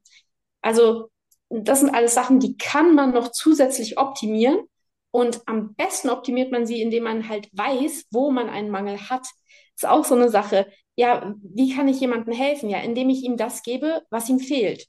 Dafür muss ich wissen, was ihm fehlt. Wenn ich jetzt jedem sagen würde, ja, nimm mal Eisen, das macht äh, deine Schilddrüsenfunktion besser, dann hat derjenige vielleicht gar keinen Eisenmangel, da wird die Schilddrüse davon auch nicht besser werden. Vielleicht hat er aber einen Selenmangel. Dann sage ich ihm, iss mal eine Paranuss am Tag und dann geht es dem besser. So, das ist natürlich immer die Frage, jeder ist anders und jeder hat da andere, einen anderen Bedarf. Was aber jeder machen kann, und das hat keine Nebenwirkungen, ist seinen Lebensstil zu verändern besser zu regenerieren, mehr zu schlafen, Sport zu treiben. Also das sind alles Sachen, die haben wenig schlechte Wirkungen. Klar, Sport kann natürlich auch Nebenwirkungen haben, dass man sich verletzen kann, dass man es übertreiben kann und so. Aber im Sport ist im Endeffekt die beste Prävention für so fast alle Erkrankungen, kann man sagen. Und halt auch die Ernährung ist ein guter Punkt, Franzi, das mit der Ernährung, weil auch was kam so bezüglich Tipps zur Ernährung, gerade bei Hashimoto und Unterfunktion. Und im Endeffekt kann man sich jetzt, wenn man tiefer drinnen ist ne, und weiß, zum Beispiel in welchen Lebensmitteln viel Eisen enthalten ist und so weiter, kann man sich so ein bisschen herleiten, was gute Lebensmittel sind. Aber gibt es denn vielleicht so, und ich sage jetzt mal einen Go-To-Tipp für alle zu sagen, was ist der Tipp bei der Unterfunktion im Hashimoto? Auf was kann man in der Ernährung jetzt explizit achten? Ausreichende Jodversorgung Also ist natürlich immer so, so diese Sache, ja, das ähm, äh, ist natürlich immer die Frage, woher kommt die Unterfunktion, wenn es natürlich autoimmunbedingt ist und die, äh, die Antikörper haben die ganze Schilddrüse schon kaputt gemacht, dann kann ich natürlich mehr Jod nehmen, aber die Schilddrüse wird trotzdem nicht wieder anfangen, Schilddrüsenhormone zu produzieren, weil sie halt einfach kaputt ist. Also, ne, deswegen sage ich immer, Unterfunktion hat verschiedene Ursachen. Erstmal Ursache abklären und dann kann man da entsprechend was machen. Was man jetzt noch bei der Ernährung beachten kann, also wie gesagt, jodiertes Speisesalz. Äh, Salzwasserfische haben auch einen hohen Jodanteil, Meeresfrüchte, Algen. Ähm, also unter den Salzwasserfischen dann auch sowas wie Thunfisch, was ja auch viele Bodybuilder oftmals essen, ne? den klassischen Thunfisch-Shake äh, von Markus Rühl. Weiß nicht, also ich habe den nie gemacht, aber das würde auf jeden, Fall, auf jeden Fall Sinn machen. Auch Spinat hat zum Beispiel ähm, äh, Jod und ähm, kann man dann machen. Ähm, ja, wie gesagt, das sind so, so ein paar Tipps. Vor allem halt das jodierte Speisesalz ist was, was jeder eigentlich ziemlich einfach umsetzen kann. Ähm, dann für Eisen, ja, die üblichen Verdächtigen sind natürlich Fleisch, aber auch sowas wie Hülsenfrüchte und rote Beete für Leute, die jetzt kein Fleisch essen. Ähm, Selen hatte ich vorhin schon gesagt. Ich glaube, allein eine Paranuss reicht aus, um seinen ähm, täglichen Bedarf an Selen zu decken. Sogar über dem täglichen Bedarf. Also ihr müsst nicht immer jeden Tag eine Paranuss essen, reicht, glaube ich, jeder zweite. Dann habt ihr das eigentlich schon abgefrühstückt. Ähm, aber es gibt auch andere Sachen, auch in Thunfisch ist Selen drin, also nochmal die Empfehlung für den Shake. Und ähm, in Steinpilzen oder andere Lebensmittel, da sind die auch mit drin. Der richtige Klassiker ist echt die Paranuss, weil das so ein Selen, ähm, das so eine richtige Selenquelle ist. Für Vitamin D ist, kann man an der Ernährung nicht so viel machen. Ich glaube, das hatten wir auch schon mal in einem Podcast. Ich kann mich erinnern, dass ich das erklärt habe, dass unsere Lebensmittel quasi eigentlich überhaupt nicht genug Vitamin D ähm, beinhalten, dass es uns ausreichen würde. Das ist echt tatsächlich ähm, die dieser, ähm, das wird ja vor allem im Körper dann hergestellt über Sonnenexposition. Also das ähm, braucht man quasi als Reiz, dass im Körper diese Umwandlung stattfinden kann, dass dort aktives Vitamin D entsteht. Und ähm, bei den meisten Menschen ist tatsächlich eine Vitamin D-Supplementierung sinnvoll, weil die nicht ausreichend in der Sonne sind, weil bei uns halt einfach die Sonne auch nicht in der entsprechenden Intensität das ganze Jahr über scheint, dass wir da ausreichend bilden. Und ähm, weil wir halt wenig andere Möglichkeiten haben, unsere Vitamin D-Spiegel zu erhöhen. Hier aber nochmal ganz explizit gesagt, dass die Laborkontrolle wichtig ist, weil man kann sich mit Vitamin D vergiften und das kann die Niere kaputt machen. Und das ist nicht gut. Und ähm, ja, da gibt es ja manchmal so Kritiker, die sagen, ja, aber diese ganzen, jetzt nehmen die Leute alle ihr Vitamin D und die machen sich alle die Niere kaputt. Es gibt sehr, sehr viel mehr Menschen, die darunter leiden, dass sie zu niedrige Vitamin D-Spiegel haben, als diejenigen, die sich mit Vitamin D irgendwas Schlechtes tun. Also das ist natürlich immer so, also ne, das muss man in Relation sehen. Meistens wird von den wenigen Fällen berichtet, weil sie so krass sind, dass sich da jemand mit Vitamin D die Niere kaputt gemacht hat, dass man denkt, das passiert total häufig. Das ist nicht so. Dafür muss man es auch über eine bestimmte Zeit zu hoch dosiert zuführen, dass das Ganze wirklich sich anreichert und die Niere kaputt macht. Und jeder, der da eben halbwegs bei seiner Gesundheit hinterher ist, der wird äh, sich da entweder informieren, was sozusagen sichere Tagesdosen sind und wird sich im besten Falle sogar noch einen Arzt suchen oder ein externes Labor. Man kann das auch selber ins Labor schicken, wo man Vitamin D-Spiegel bestimmt. Empfehlen tue ich natürlich ähm, eher den Arzt, weil der weiß auch, das Ganze auszuwerten. Also ihr kriegt dann natürlich vom Labor irgendeine Rückmeldung und stehen da ganz viele lustige Sachen drin. Ähm, aber da braucht es natürlich auch einen Fachmann, der das Ganze lesen kann und euch erklärt. Mhm. Sehr richtig guter Punkt an der Stelle auch. Also sehr, sehr hilfreich, glaube ich, für viele da draußen. Wenn wir beim Hashimoto sind und auch bei der Unterfunktion, vielleicht vorweg die Zuschauerfrage, ist Hashimoto generell heilbar? Die Person schreibt, sie hat wohl eine Diagnose, aber nicht das Gefühl daran, erkrankt zu sein. Also Symptome sind wohl nicht so akut da. Ja, ähm, es ist tatsächlich, das ist immer, also in so einem Podcast, das muss ich auch mal dazu sagen, kann man keine individuelle Patientenberatung machen. Das darf ich auch gar nicht, rechtlich gesehen. Also ich bin erstens noch nicht approbiert, also ich bin noch nicht vollständig Ärztin, aber ich darf auch jetzt niemanden einfach so, ohne den zu kennen, ohne die genaue Geschichte zu erkennen, ähm, dahingehend beraten, was er jetzt zu tun und zu lassen hat. Was ich aber erklären kann, ist zum Beispiel, dass es so, so eine Unterscheidung zwischen einer latenten und einer manifesten Funktionsstörung gibt. Eine latente Unterfunktion bedeutet, dass die TSH-Spiegel, das ist ja so das Standard, den man immer bestimmt, dass die quasi abweichen, aber die peripheren Hormone, das heißt T3 und T4, die sind noch normwertig. Also ähm, da ist quasi schon irgendwie eine Disbalance, aber das hat sich noch nicht auf die eigentlichen Schilddrüsenhormone ausgewirkt. Das heißt, man könnte irgendwie schon von einer Unterfunktion sprechen, aber es ist eben noch nicht so eine ganze Unterfunktion, weil sozusagen im Gewebe noch genug von dem Hormon zur Verfügung steht. Das Hormon, das braucht tatsächlich auch drei bis vier Monate, bis es gar nicht mehr wirkt. Also ähm, ich komme später noch dazu mit der Frage, wie setzt man sowas ab oder was passiert, wenn man das absetzt. Ähm, auf jeden Fall, genau, ähm, kann es sein, dass die Symptome dann noch nicht wirklich da sind. Mhm. Aber eben schon im Labor so eine, ja, so eine Tendenz zu sehen ist, dann spricht man von einer latenten Funktionsstörung. Wenn jetzt sowohl dieses TSH als auch diese T3 und T4-Hormone, wenn die abweichen, ob jetzt nach oben oder nach unten, ähm, dann spricht man von einer manifesten Funktionsstörung. Ja? Also, um dann nochmal Bezug auf diesen Regelkreis zu nehmen, wenn das TSH zu niedrig ist, bedeutet das quasi, die Schilddrüse kriegt nicht gesagt, dass sie mehr produ produzieren soll. Ja, das ähm, bekommt sie eben nicht gesagt, weil zum Beispiel viel zu hohe T3 und T4-Werte im Körper sind und deswegen an den Big Boss zurückgemeldet wird, hey, wir haben voll viel T3 und T4, sag mal der Schilddrüse, sie soll nicht so viel machen, also wird weniger TSH produziert. Das ist das, was viele nicht verstehen. Also das TSH ist zu niedrig bei einer Schilddrüsenüberfunktion. Ja, also Überfunktion bedeutet, ich habe zu viel T3 und zu viel T4. Deswegen sieht der T-Boss, ah, der Big Boss, ah, zu viel von Schilddrüsenhormonen, Schilddrüse mach mal weniger, ich reduziere, mein TSH und das ist die klassische Laborkonstellation von der Überfunktion. Bei der Unterfunktion das ist genau andersrum. Ähm, da ist das TSH sozusagen erhöht, weil der Big Boss, der sagt der Schilddrüse, Schilddrüse, auf geht's, komm mal in die Puschen, mach mal was, weil er kriegt vom Körper zurückgemeldet, wir haben zu wenig Schilddrüsenhormone, jetzt, wir brauchen mal ein bisschen Nachschub. Aber die Schilddrüse sagt halt, ne, oder keine Lust, ich will nicht arbeiten oder ich kann nicht arbeiten, weil ich habe so Autoantikörper, die mich kaputt machen. Und das ist dann die klassische Laborkonstellation von einer Unterfunktion.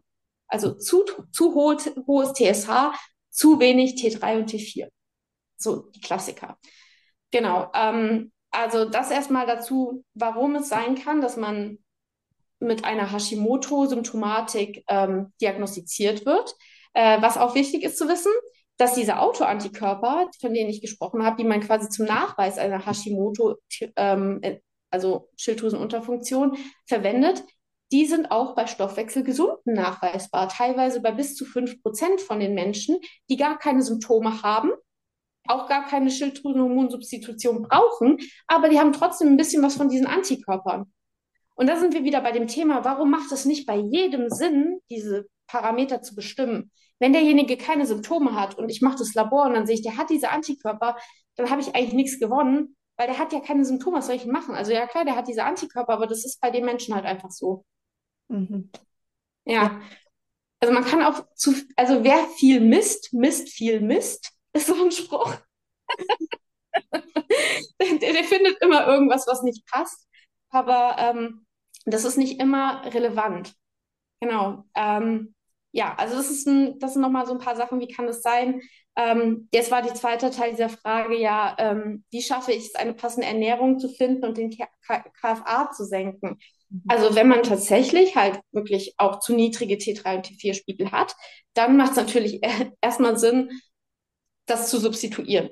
Jetzt ist die Leitlinie sozusagen, dass man bei so einem TSH, das hat irgendwie einen Referenzbereich von 0,4 bis 4,2 oder so. Da muss man auch mal beim Laboren aufpassen. Die haben manchmal eigene Referenzwerte. Also ihr könnt auch nicht immer Labor A und Labor B eins zu eins vergleichen. Da muss man ein bisschen aufpassen. Ähm, aber die Leitlinie sagt, dass man erst bei einem TSH-Wert von über 10 ähm, wirklich die Indikation stellen kann, mit Schilddrüsenhormonen zu arbeiten. Äh, bei, ja, es gibt dann noch so ein paar so abweichende Sachen, wo man auch schon früher anfangen kann, aber das ist erstmal so die Grundregel. Und ähm, wäre halt erstmal so primär die Idee abzuklären, ob das vielleicht bei dieser Person Sinn macht, ähm, weil die braucht eben diese Schilddrüsenhormone, weil sie selber nicht genug produziert. Dann, ähm, wie schaffe ich es, eine passende Ernährung zu finden?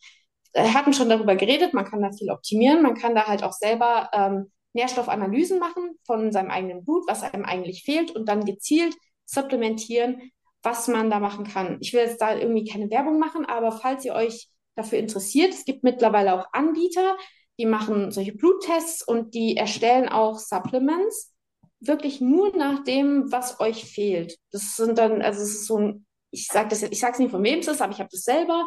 Ich lasse das herstellen. Das ist so ein Granulat. Da mache ich alle halbes Jahr eine, Laborkontrolle, schicke da mein Blut hin und dann machen die ein Supplement, was genau ähm, das beinhaltet in der Dosierung, wie es für mich sinnvoll ist. Ähm, das sind so kleine bunte Kügelchen und das ist jetzt wie so Globuli oder so. Ähm, davon nehme ich dann jeden Tag einen Scoop und das kann man entweder einfach so runterexen oder kann sich auf sein Müsli drauf machen oder so, wie auch immer. Und da ist dann quasi genau das in der Dosierung drin, wie ich das brauche. Zum Beispiel Vitamin D ist da drin. Da ist zum Beispiel auch Folsäure drin, weil angeblich hatte ich einen Folsäuremangel. Ich wusste das gar nicht. Aber hey, offensichtlich würde es mir bringen, was bringen, Folsäure zu substituieren. Und ähm, ja, und das ist auch eine coole Sache, weil die, ähm, die sind von der Freisetzung her so formuliert, dass ähm, die Wirkstoffe, die sich gegenseitig hemmen würden bei der, bei der Nährstoffaufnahme, die werden zu unterschiedlichen Zeiten freigesetzt. Also ich nehme das alles auf einmal, aber die Freisetzung erfolgt so, dass die Nährstoffe quasi alle zur richtigen Zeit frei werden und dann aufgenommen werden können. Also wie gesagt, sehr interessantes Thema. Ich will keine Werbung machen, ich will nur sagen, dass, äh, dass sowas existiert und für Leute, die da Interesse haben, die können ja mir auch gerne mal schreiben, dann ähm, kann ich denen auch ein bisschen mehr zu erzählen. Ähm, ich finde es für mich halt eine ne coole Sache. Und auf jeden Fall sinnvoller, als Wild-Supplements zu kaufen und einfach nur Hauptsache viel. Ähm, ja, finde ich eine gute Sache. Und was man auch machen kann, ähm, ist äh, ja zu ähm, sich ein bisschen zu belesen. Da gab es ja auch die Frage, was so ein Buchtipp wäre für betroffene Sportlerinnen.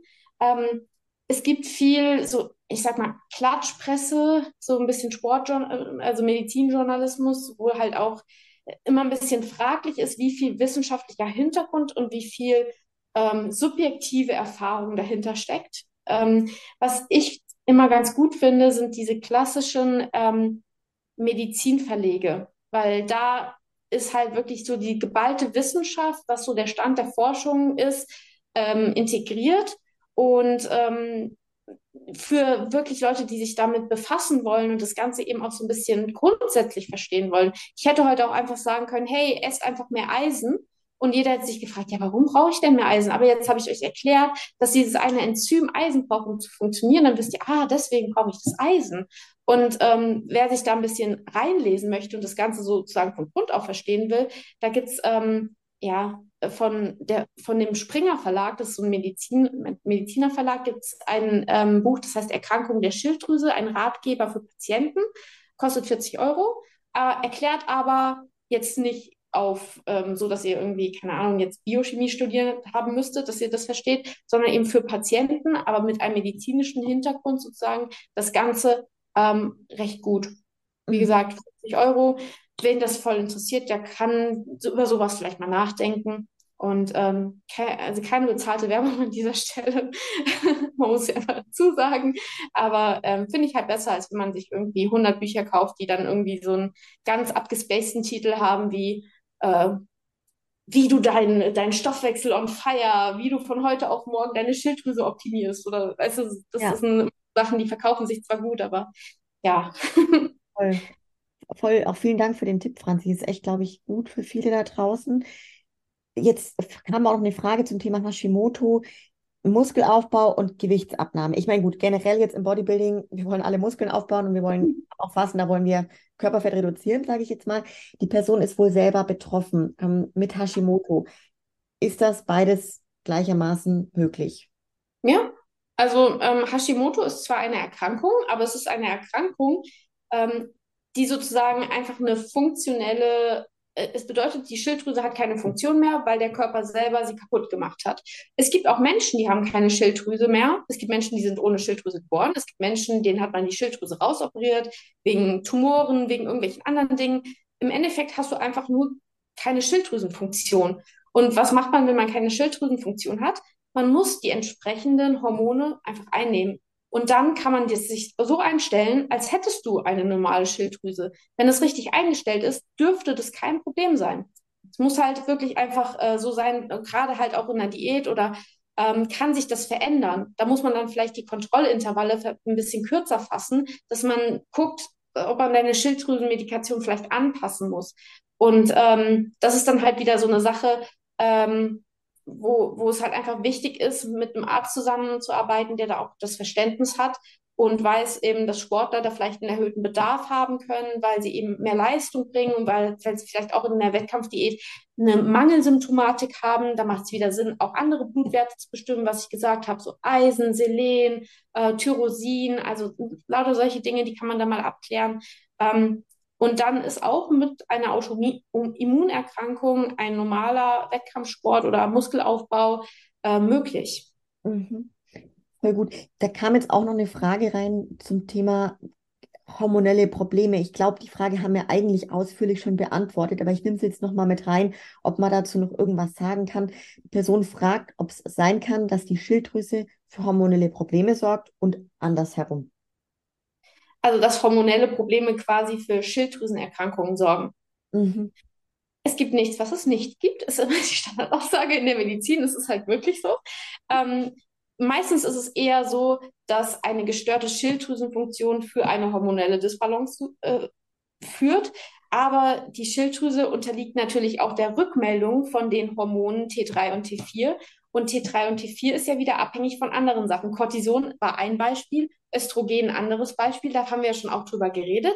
Ähm, also Östrogen macht quasi eher so ein bisschen vermehrt T3, T4 und Cortison drückt das Ganze eher.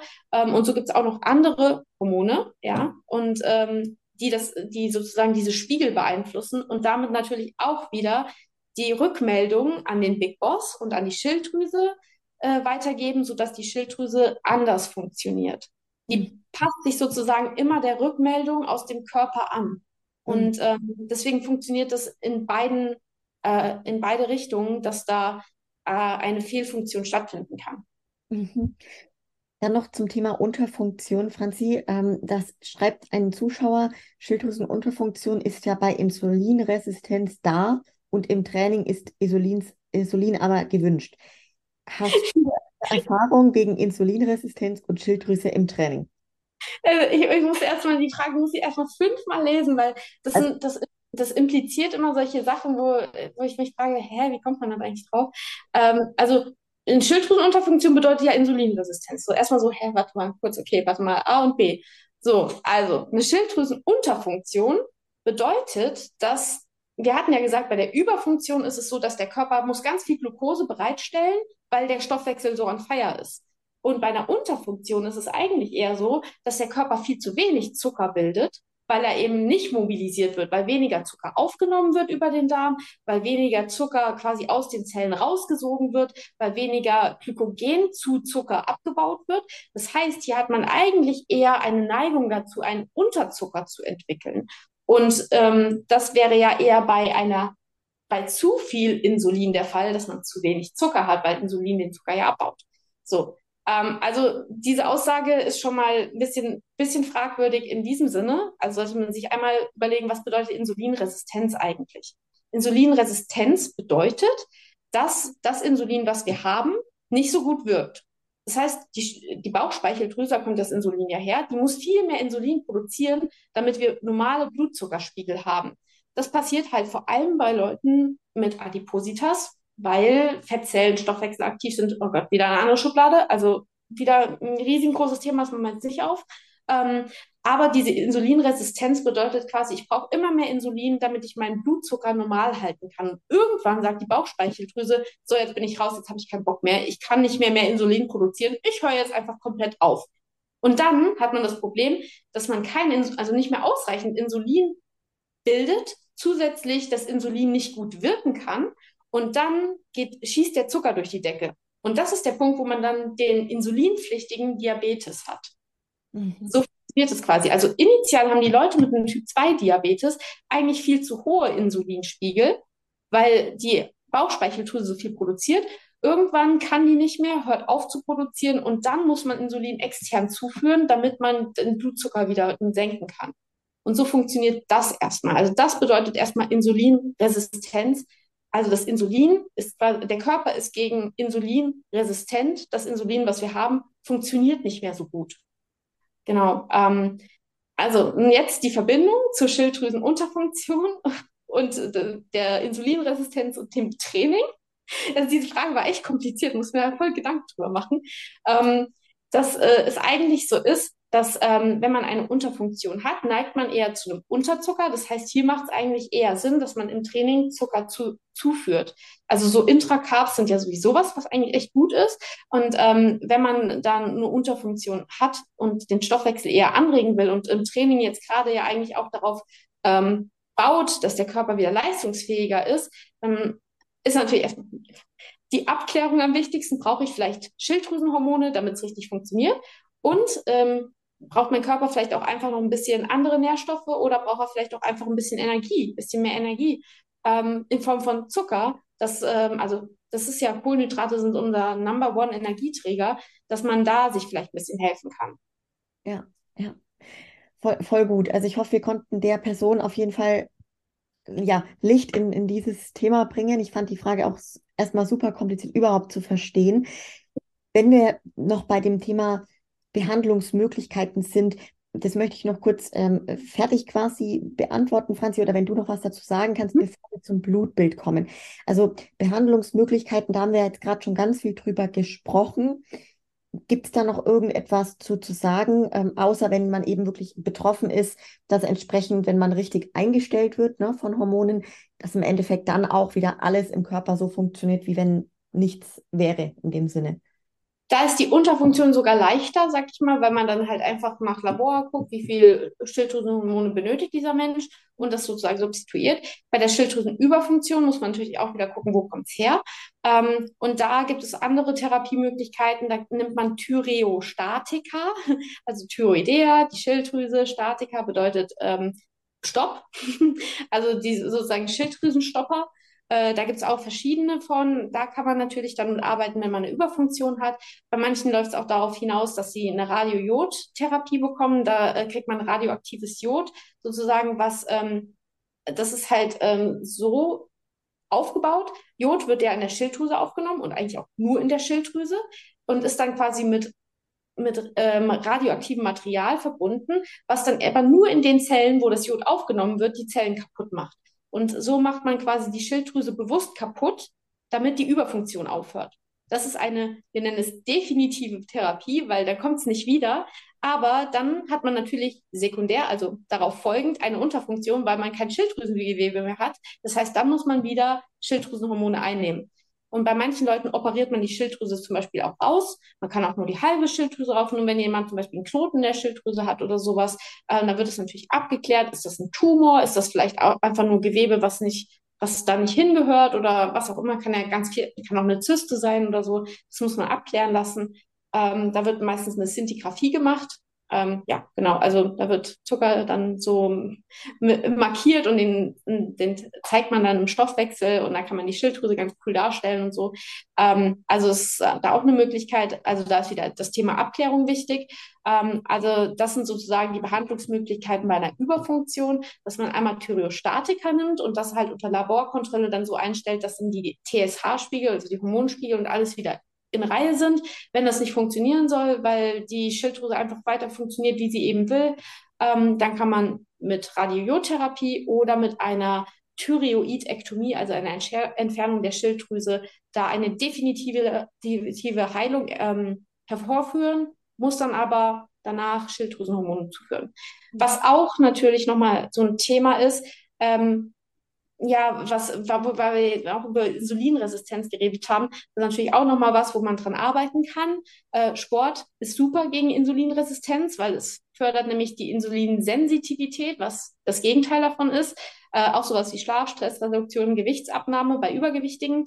Äh, bei Untergewichtigen nicht. Da hilft die Gewichtabnahme nicht. Deswegen finde ich es immer sehr spannend, wenn da überall Gewichtabnahme steht. Das sind natürlich nur Menschen, die auch zu viel Gewicht haben, profitieren davon. Leute, die eine Unterfunktion haben, weil sie zu weil sie einen Mangel an Ernährung haben, die profitieren natürlich nicht von einer Gewichtsabnahme. Also nach einer Wettkampfdiät, die macht es natürlich keinen Sinn, noch mehr Gewicht abzunehmen, um der Schilddrüse was Gutes zu tun. Mhm. Auch so wie ballaststoffreiche Ernährung, Obst, Gemüse, Ceylon-Zimt gibt es Studien zu, dass das äh, gut für die Insulinsensitivität sein soll. Ähm, ja, da gibt es mittlerweile auch so Zimtkapseln und sowas. Ich bin eigentlich eher ein Freund immer davon, das eher mal erstmal mit normalen Lebensmitteln zu versuchen. Und wenn das nicht funktioniert, kann man sich immer noch überlegen, ob man das als Kapsel nehmen möchte oder nicht. Ähm, dem einen hilft es, dem anderen nicht. Manchmal ist es ein Placebo. Das ist aber auch okay. Solange es hilft, kann es ja ein Placebo sein. Wenn es dir besser geht dadurch und du damit nichts kaputt machst, dann nimm halt eine Zimtkapsel. Also, weißt du, das ist ja immer so eine Sache. Ähm, manchmal ist die Wirkung halt auch einfach nicht zu erklären, aber es funktioniert trotzdem. Mhm. Ähm, ja, genau. Das wären halt nochmal so die Sachen, wie man das therapieren kann. Na gut, da kommt mir jetzt gerade noch, Franzi, eine Frage. Und zwar, so wenn man sich überlegt, die Schilddrüse wird irgendwann theoretisch ganz rausgenommen, ne?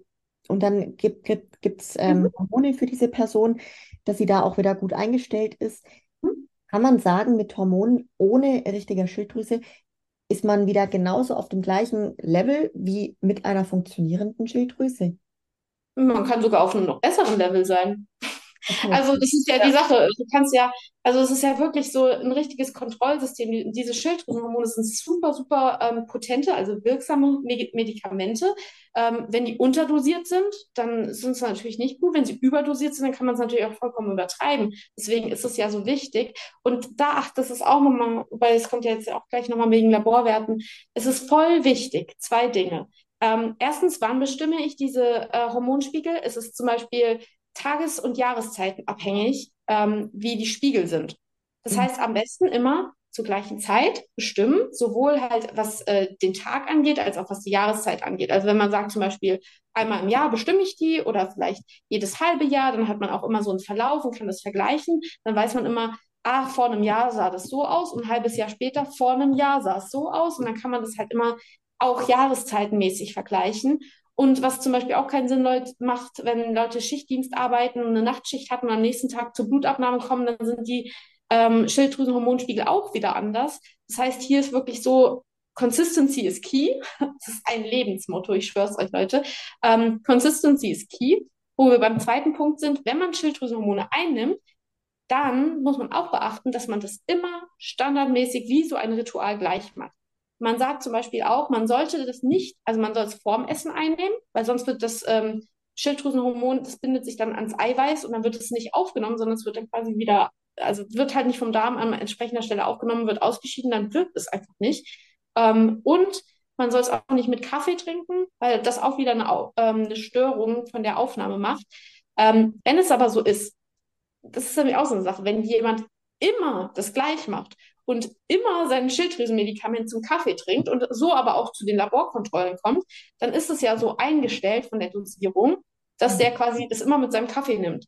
Wenn er jetzt plötzlich den Kaffee weglässt, ja, dann hat er auf einmal viel zu viel Schilddrüsenhormon. Aber wenn er dem Arzt jetzt nicht sagt, ha, ich habe jetzt morgens meinen Kaffee weggelassen und ähm, der kommt jetzt dann und denkt sich so, ja, warum sind denn die Hormonwerte so durch die Decke gegangen? Ja, der Kaffee war's. Also deswegen Medikamente einfach immer gleich einnehmen. Und wenn man es wirklich gut machen will beim Schilddrüsenhormon, halbe Stunde vor dem Essen und halbe Stunde danach erst wieder Kaffee trinken. Boah, ich, richtig hilfreich, glaube ich, für einige jetzt gerade. Also auch eine gute Überleitung, Franzi, zum Thema eben Blutbilder bestimmen, Blutbilder machen lassen. Vorweg die Frage kam auch von einem Zuschauer, wie regelmäßig empfiehlst du denn Blutbilder machen zu lassen? Ja, ähm, das ist auch so eine Frage, die kann man nicht so pauschal beantworten, weil ähm, es ist natürlich so, als junger, gesunder Mensch brauche ich jetzt nicht jede Woche zum Hausarzt rennen und sagen, ha, jetzt habe ich aber irgendwie fühle ich mich die Woche nicht so gut, können wir mal ein Blutbild machen? weil ein Blutbild an sich bedeutet meistens auch nur, dass man sich die ähm, Blutkörperchen anguckt. Also wie viele rote, wie viele weiße, wie viel ähm, von der Gerinnung von diesen Plättchen sind da. Und ähm, wenn man jetzt noch ein großes Blutbild macht, dann guckt man sich sozusagen die Untergruppen dieser Einzelnen an, guckt dann noch, wie viele Neutrophile sind denn da, wie viele Eosinophile sind denn da. Aber das ist eigentlich gar nicht, was der Patient wissen will. Weil damit kann ich ihm sagen, ah ja, Sie haben keinen Blutkrebs. Also das wusste der wahrscheinlich selber schon, weil die Symptome gar nicht dazu passen. Aber ein großes Blutbild bedeutet nicht, dass jemand eu euren Vitamin D-Wert bestimmt. Das sind alles Nährstoffanalysen äh, beziehungsweise andere Laborparameter, die man extra anfordern muss. Ein großes Blutbild bedeutet das nicht. Man muss quasi, auch wenn man das jetzt anfordert als Arzt, muss man überall ein Kreuzchen setzen. Das möchte ich haben. Ich möchte Entzündungsparameter haben. Ich möchte hier Autoantikörper gegen Schilddrüsen bestimmen, weil ich habe nämlich hier den Verdacht, dass jemand mit der Schilddrüse was hat. Ähm, das mache ich natürlich bei jemandem, ähm, nicht, der überhaupt nicht die Symptomatik bietet, weil der könnte ja zu diesen 5% gehören, die das zwar haben, aber gar nicht die Symptome dazu. Und dann schaffe ich mir nur selber ein Problem, weil ich dann wieder erklären muss, woher kann das kommen. Dann muss ich eine Sonographie machen, dann muss ich vielleicht eine Sintigraphie machen, dann rennt der wieder zu 100 Ärzten. Das heißt, ähm, nicht jeder braucht ständig Blutkontrollen. Äh, was man aber definitiv mal machen kann, ist, ähm, dass man sagt, einmal im Jahr bestimme ich ähm, bestimmte Werte, so wie diese Standarten, diese Elektrolyte, ein paar Stoffwechselparameter, sowas wie Vitamin D oder ähm, diese Geschichten, wo man, wo es auch immer sinnvoll ist, das Ganze zu supplementieren. Ähm, das lasse ich mal bestimmen. Vielleicht äh, lasse ich auch mal irgendwie Entzündungsparameter bestimmen oder sowas, weil es kann auch jemand sein, der so chronisch im Übertraining ist, dass der immer so ein bisschen Entzündungsparameter hat. Da muss man aber aufpassen, wenn man den Tag vorher ähm, irgendwie schwer trainiert hat oder sowas, dann können manche pa Laborparameter wie auch die Leberenzyme zum Beispiel mal erhöht sein. Das liegt dann aber an dem Training und weil man sich da sozusagen den Stoffwechsel so angeregt hat, auch Muskeln kaputt gegangen sind und in, in Muskelzellen sind dann auch wieder Stoffe, die plötzlich im Blut sind und dann erhöht sind, obwohl eigentlich normalerweise alles gut ist. Nur durch dieses intensive Training ist das Ganze außer Balance kurzfristig. Genau. Ähm, also das ist auch wieder so eine Sache. Bei Blutbildbestimmungen ist die, ist es immer wichtig, dass man also nüchtern ist klar, möglichst zur gleichen Uhrzeit. Wenn man als Frau Hormone bestimmen lässt, dann ist der Zyklustag entscheidend. Also auch je nachdem, welches Hormon ich bestimme, ist der Zyklustag entscheidend. Man kann nicht, man kann nicht, Punkt, in einer Blutentnahme alle für den weiblichen Zyklus relevanten Hormone bestimmen. Geht nicht muss man zu verschiedenen Zyklustagen machen. Also ob das jetzt Östrogen, Progesteron, LH, FSH ist, ähm, da, da, muss man sozusagen ähm, den, den Tag seines Zyklus kennen. Tag 1 ist immer erster Tag der Regelblutung. So. Und dann kann man einfach weiterzählen. Und wenn der Arzt sagt, Sie müssen am 16. Tag kommen, dann Tag 1 der Regelblutung plus 16, das ist der 16. Tag. So, da weiß man, wann man das Labor machen muss. Ähm, wie gesagt, das Studium dauert nicht grundlos so lange es ist wirklich viel, was man lernt. Und man weiß selbst nach dieser Zeit nicht alles. Das ist manchmal sehr frustrierend. Aber ja, genau. Also dazu, wann, wann sinnvoll ein Blutbild machen, wenn man Symptome hat, wenn man die sich nicht erklären kann, wenn man vielleicht auch ähm, schon so ehrlich zu sich war und gesagt hat, ähm, andere Dinge ausgeschlossen hat, sowas wie ein Schlafmangel. Ja, also ich kann müde sein, weil ich einfach zu wenig schlafe, weil ich zu viel Stress habe, weil irgendwelche anderen Sachen nicht in Ordnung sind. Ähm, und wenn es dann halt immer noch so ist, dass ich so eine chronische Müdigkeit habe, dann vielleicht noch andere Symptome jetzt in Bezug auf die Schilddrüse. Mir ist ständig kalt irgendwie. Ähm, ich fühle mich total lethargisch. Ähm, Stuhlgang funktioniert nicht so richtig gut. Meine Haut ist ständig blass und kalt. Ich habe vielleicht Haarausfall. Und weiß, das ist immer diese, dieser Komplex, dieser Symptomkomplex, was dann, also viele Symptome zusammen, die auf eine bestimmte Erkrankung hinweisen, nennt man Syndrom. Ähm, wenn man so ein Syndrom hat, wie zum Beispiel auch das metabolische Syndrom, sind verschiedene Symptome, die dann ein Krankheitsbild für sich bestimmen, ähm, dann macht es auf jeden Fall immer mal Sinn, ähm, zum Arzt zu gehen und ein sinnvolles Labor machen zu lassen. Das ist ein guter Punkt, Franzi. Also gerade so sinnvolles Labor. Wenn jetzt jemand sagt, ich habe so Symptome, die dafür sprechen könnten, dass mit der Schilddrüse irgendwas nicht stimmt, welche Blutwerte braucht die Person? Ähm, also mit der Schilddrüse ist der Klassiker das TSH. Das ist der Standard. Das wird oftmals auch bestimmt, bevor man Kontrastmittel bekommt, weil ähm, in Kontrastmittel ist Jod drin. Und wenn man jemanden, der eine, ähm, der da eben eine vorbestehende Schilddrüsenerkrankung hat, auf einmal Jod gibt, dann kann es sein, dass der in eine thyreotoxische Krise kommt. Also äh, das ist nochmal ein spezielles Krankheitsbild. Aber ähm, TSH ist sozusagen der Standardparameter, den man immer bestimmt. Und es heißt auch tatsächlich, wenn es TSH im Normbereich ist, ist eine Unterfunktion und eine Überfunktion höchstwahrscheinlich ausgeschlossen. Das ist auch wieder vorsichtig formuliert, weil höchstwahrscheinlich bedeutet ja nicht zu 100 Prozent. ähm, äh, und Referenzwerte sind meistens sehr weit gefasst. Äh, es gibt Leute, die sagen, für Sportler wäre es zum Beispiel sinnvoll. Ich hatte ja gesagt, der TSH-Wert ist normalerweise was zwischen 0,4 bis 4,2. Ähm, der sollte bei Sportlern unter 1,5 sein. Also wir hatten ja gesagt, wenig TSH bedeutet, es ist ausreichend T3 und T4 im Gewebe zur Verfügung. Deswegen muss nicht so viel TSH produziert werden, um der Schilddrüse zu sagen, mach mal mehr. Also sprich, das in Kombination quasi für eine gesunde Schilddrüse. Und als Sportler sollte der Wert nicht halt, halt nicht unbedingt bei 4 sein, weil dann kriegt die Schilddrüse quasi gesagt, mach ganz viel, wir haben zu wenig Schilddrüsenhormone, sondern eher unter 1,5. So ein Pauschalwert, wie gesagt, nehmt es nicht als bare Münze. Jeder hat individuelle Grenzen und letztendlich ist halt einfach, ähm, ja, es ist multifaktoriell, was das alles bedingen kann und es können tausend Sachen optimiert werden, bevor man sagen kann, die Schilddrüse ist schuld. Ja. ja. So, das misst man, das TSH, wenn da eine Auffälligkeit ist, dann oder standardmäßig, wenn man das wirklich gut machen will, bestimmt man noch FT3 und FT4, also freies T3, freies T4 und ähm, vielleicht auch noch das RT3, wo wir geredet haben, dass das so ein Rezeptorblocker ist, wenn das nämlich erhöht ist. Also dann kann es kann ja wie gesagt sein, dass die Schilddrüsenhormone normalwertig sind, aber das FT3 zu hoch und deswegen können die nicht richtig wirken. Also macht es da vielleicht auch Sinn, das nochmal mitzubestimmen. Und im nächsten Schritt kann man dann auch sagen, wenn jemand die entsprechenden Symptome bietet, ähm, ich mache noch ein Autoimmunlabor mit dazu und bestimme diese Antikörper. Da gibt es die TPO, die TRAC, ähm, das sind die Klassiker, sag ich mal. Es gibt auch noch ein paar andere. Da wird es dann halt noch ein bisschen spezieller.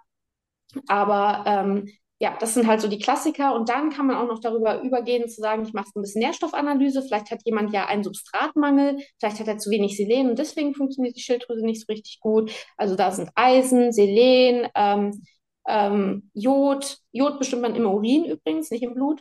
Ähm, dann ähm, äh, was haben wir noch gesagt? Vitamin D, das sind auch so Sachen, äh, Calcium, Zink, Magnesium, das sind alles so ganz wichtige Stoffe, die in unserem ähm, Stoffwechsel halt wieder gebraucht werden, damit Enzyme funktionieren. Mhm. Und das kann man eben dann auch nochmal bestimmen. Äh, ja, und in, also das ist jetzt ein bisschen spezieller, aber wenn man jetzt zum Beispiel noch ähm, Krebserkrankungen abklären möchte, das halt auch manchmal eine Schilddrüsenunterfunktion machen kann. Bei jungen Leuten eher unwahrscheinlicher, wird eher äh, so, ja, ab, schwierig zu sagen, aber ein erhöhtes Risiko besteht eher ab dem 40. Lebensjahr. Ähm, dann kann man auch noch ein paar Tumormarker bestimmen. Und das ist eigentlich so das, was man für die Schilddrüse an Labordiagnostik machen kann. Weiterführend gibt es dann den Ultraschall, die Sintigraphie, dann kann man auch eine Biopsie machen, wenn da irgendwas ist, wo man sagt, hey, da muss ich mal reinpieksen und gucken, was das eigentlich ist. Oder halt auch äh, ein PET-CT. Ähm, ja, das sind dann halt spezielle Untersuchungen, die wirklich dann auch schon, wenn davor schon ganz viel Diagnostik erfolgt ist, man weiß immer noch nicht, was es ist, dass man dann immer eskalativer wird sozusagen mit dem, was man äh, an Diagnostik fährt. Mhm. Im Endeffekt, was die einzelnen Werte aussagen, haben wir, oder hast du, Franzi, glaube ich, schon sehr, sehr gut erklärt. Ähm, lass uns gerne zu den Supplementen kommen. Und zwar jetzt wirklich erstmal zu den legalen Supplementen. Auch da sind wir schon drauf eingegangen. Ähm, ja. Aber vielleicht nochmal, welche Supplemente gibt es für die Schilddrüse und wann empfiehlt sich auch eine Einnahme dieser Supplemente? Also ich glaube, das habe ich jetzt eigentlich schon ziemlich oft gesagt, so die Klassiker. Ähm, also es gibt da tatsächlich eben so vier, wo man sagt, das ist ähm, wirklich halt echt so relevant. Ähm, Eisen, ähm, Selen, Jod und Tyrosin. Das sind halt so die Bausteine, die es braucht, äh, damit die Schilddrüse gut funktioniert. Und dann auch die Supplements, die man da am ehesten empfiehlt, weil wir auch das Thema Knochen, also Calcitonin, die C-Zellen, das fällt immer so vom Tisch. Also auch Knochengesundheit hat mit der Schilddrüse äh, zu tun. Da ist natürlich auch wieder Vitamin D, Calcium und sowas, Phosphat. Das sind so die Klassiker für, ich gucke mal nach den Knochen. Ähm, ja, das äh, sind dann Supplements, die da eben Sinn machen. Und viele von diesen Supplements machen eben vor allem auch Sinn, ähm, sie zu nehmen, wenn man einen Mangel hat. Und das muss man erstmal wissen. Deswegen testen, dann therapieren. Voll, voll der gute Punkt, dass du nochmal darauf hinweist. Jetzt ist natürlich auch so, dass bei uns Wettkampfathletinnen und Athleten ja bei einigen die Schilddrüse an sich intakt funktioniert und dennoch gibt es dann Schilddrüsenhormone, die zugeführt werden. Ähm, vielleicht auch da nochmal gerade zur Erklärung, warum macht man das im Bodybuilding und warum sollte man sich da aber auch gut überlegen, dass, wenn man ja mit dem Gedanken spielt und was sind auch die Risiken? Ja, also ich, warum, warum macht man das? Ja gut, wir hatten ja schon viele äh, Funktionen von der Schilddrüse erklärt. Es regt den Stoffwechsel an, es regt den Energie, den Fettstoffwechsel an, den Kohlenhydratstoffwechsel an. Ähm, es äh, führt eben eigentlich zu, äh, ja, zu einer verbesserten, also wenn, wenn man zum Beispiel in der Diät immer weiter fortschreiten, wird man immer müder, immer lethargischer. Der Stoffwechsel wird langsamer, weil der Körper passt sich natürlich dessen an, dass er weniger zur Verfügung hat und deswegen natürlich auch weniger verbrauchen möchte. Und wenn man dem Körper jetzt halt von außen aber suggeriert, hey, du musst aber wieder mehr machen, dann ähm, ist der Körper ja eigentlich trotzdem total ausgelaugt, muss jetzt aber trotzdem arbeiten, weil die Schilddrüse plötzlich Hormone produ produziert, die dem Körper sagen, ja, obwohl du nicht mehr kannst, mach halt weiter, äh, dann hört sich das schon nicht gesund an und ist halt auch nicht so gesund, weil man sich letztendlich damit auch ausbrennen kann. Und wenn man, wie ich das auch schon sagte, wenn man dann eigentlich auch vielleicht das Ganze noch kombiniert mit zu wenig äh, Zuckerzufuhr, weil man sagt, ja, ich mache ja Diät, ich darf, ich darf keine Kohlenhydrate essen, das ist der Klassiker, ich darf keine Kohlenhydrate essen, jetzt komme ich noch auf die Idee, dass ich Schilddrüsenhormone nehme, ja, dann fängt der Körper an, Muskeln abzubauen. Super Sache. Ähm, außerdem kann natürlich Nebenwirkungen sein, das, was man bei einer Schilddrüsenüberfunktion sieht. Zittrigkeit, Nervosität, Herzrasen, ähm, solche Dinge, die können dann eben noch dazukommen. Äh, wir hatten bei der Schilddrüsenunterfunktion, dass man eher weniger gut auf Toilette gehen kann. Bei der Überfunktion hat man Durchfall. Das ist auch so eine äh, Nebenwirkung sozusagen, wenn man da was überdosiert, dass man eher Durchfall hat. Man, man schwitzt mehr, man hat auch meistens eine schlechte, teigige, unreine Haut, was das Ganze machen kann. Ähm, und das sind eben die Symptome, die man hat, wenn man es damit übertreibt. Und ähm, ja, es ist halt nicht umsonst so, dass es ein Medikament ist, was verschreibungspflichtig ist und man macht es nicht umsonst so, dass man T4 verschreibt, also L-Tyroxin ist T4. Wir wissen, T4 ist quasi das weniger potente Hormon, ähm, dass man das sozusagen vorsichtig nimmt, weil das ist ja auch lang, länger wirksam. Wir hatten gesagt, T4 hat ungefähr eine Wirkzeit von äh, einer Woche und das T3 von einem Tag. Deswegen ähm, ist man da vorsichtig. Und ich weiß aber, dass viele Leute in dem Sport dann tatsächlich auch T3 nehmen, was halt viel potenter ist. Und es gibt Situationen, äh, so, das nennt sich Low-T3-Syndrom, das kann, haben manche Menschen, muss man testen, die brauchen tatsächlich auch T3, weil da vielleicht die Konversion, also diese ähm, Umwandlung von T4 zu T3 gestört ist. Und wenn ich den Leuten jetzt T4, also L-Tyroxin gebe, ja, dann haben die zwar viel T4, aber die können es trotzdem nicht in T3 umwandeln. So, das ist halt auch nicht so optimal. Bei den Leuten macht T3 Sinn. Ansonsten bitte lasst die Finger von T3.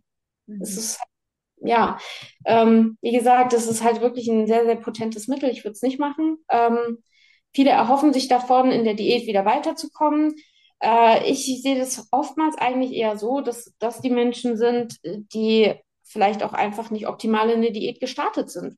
Wenn man schon nicht mit einem gut eingestellten Stoffwechsel, vielleicht weiß man das auch gar nicht, in der Diät startet, dann wird es am Ende halt so sein, dass man nicht fertig wird, weil der Stoffwechsel an seine Grenzen kommt und dann geht es halt nicht weiter.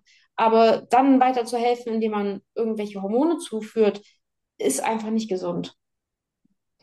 Guter Punkt. Da kommt mir jetzt gerade, Franzi, sicher einige der Zuschauer, Zuhörer kennen es bestimmt auch. Es gibt mittlerweile viele Supplementhersteller, die auch T3 als Supplement bewerben, sage ich jetzt mal. Ne?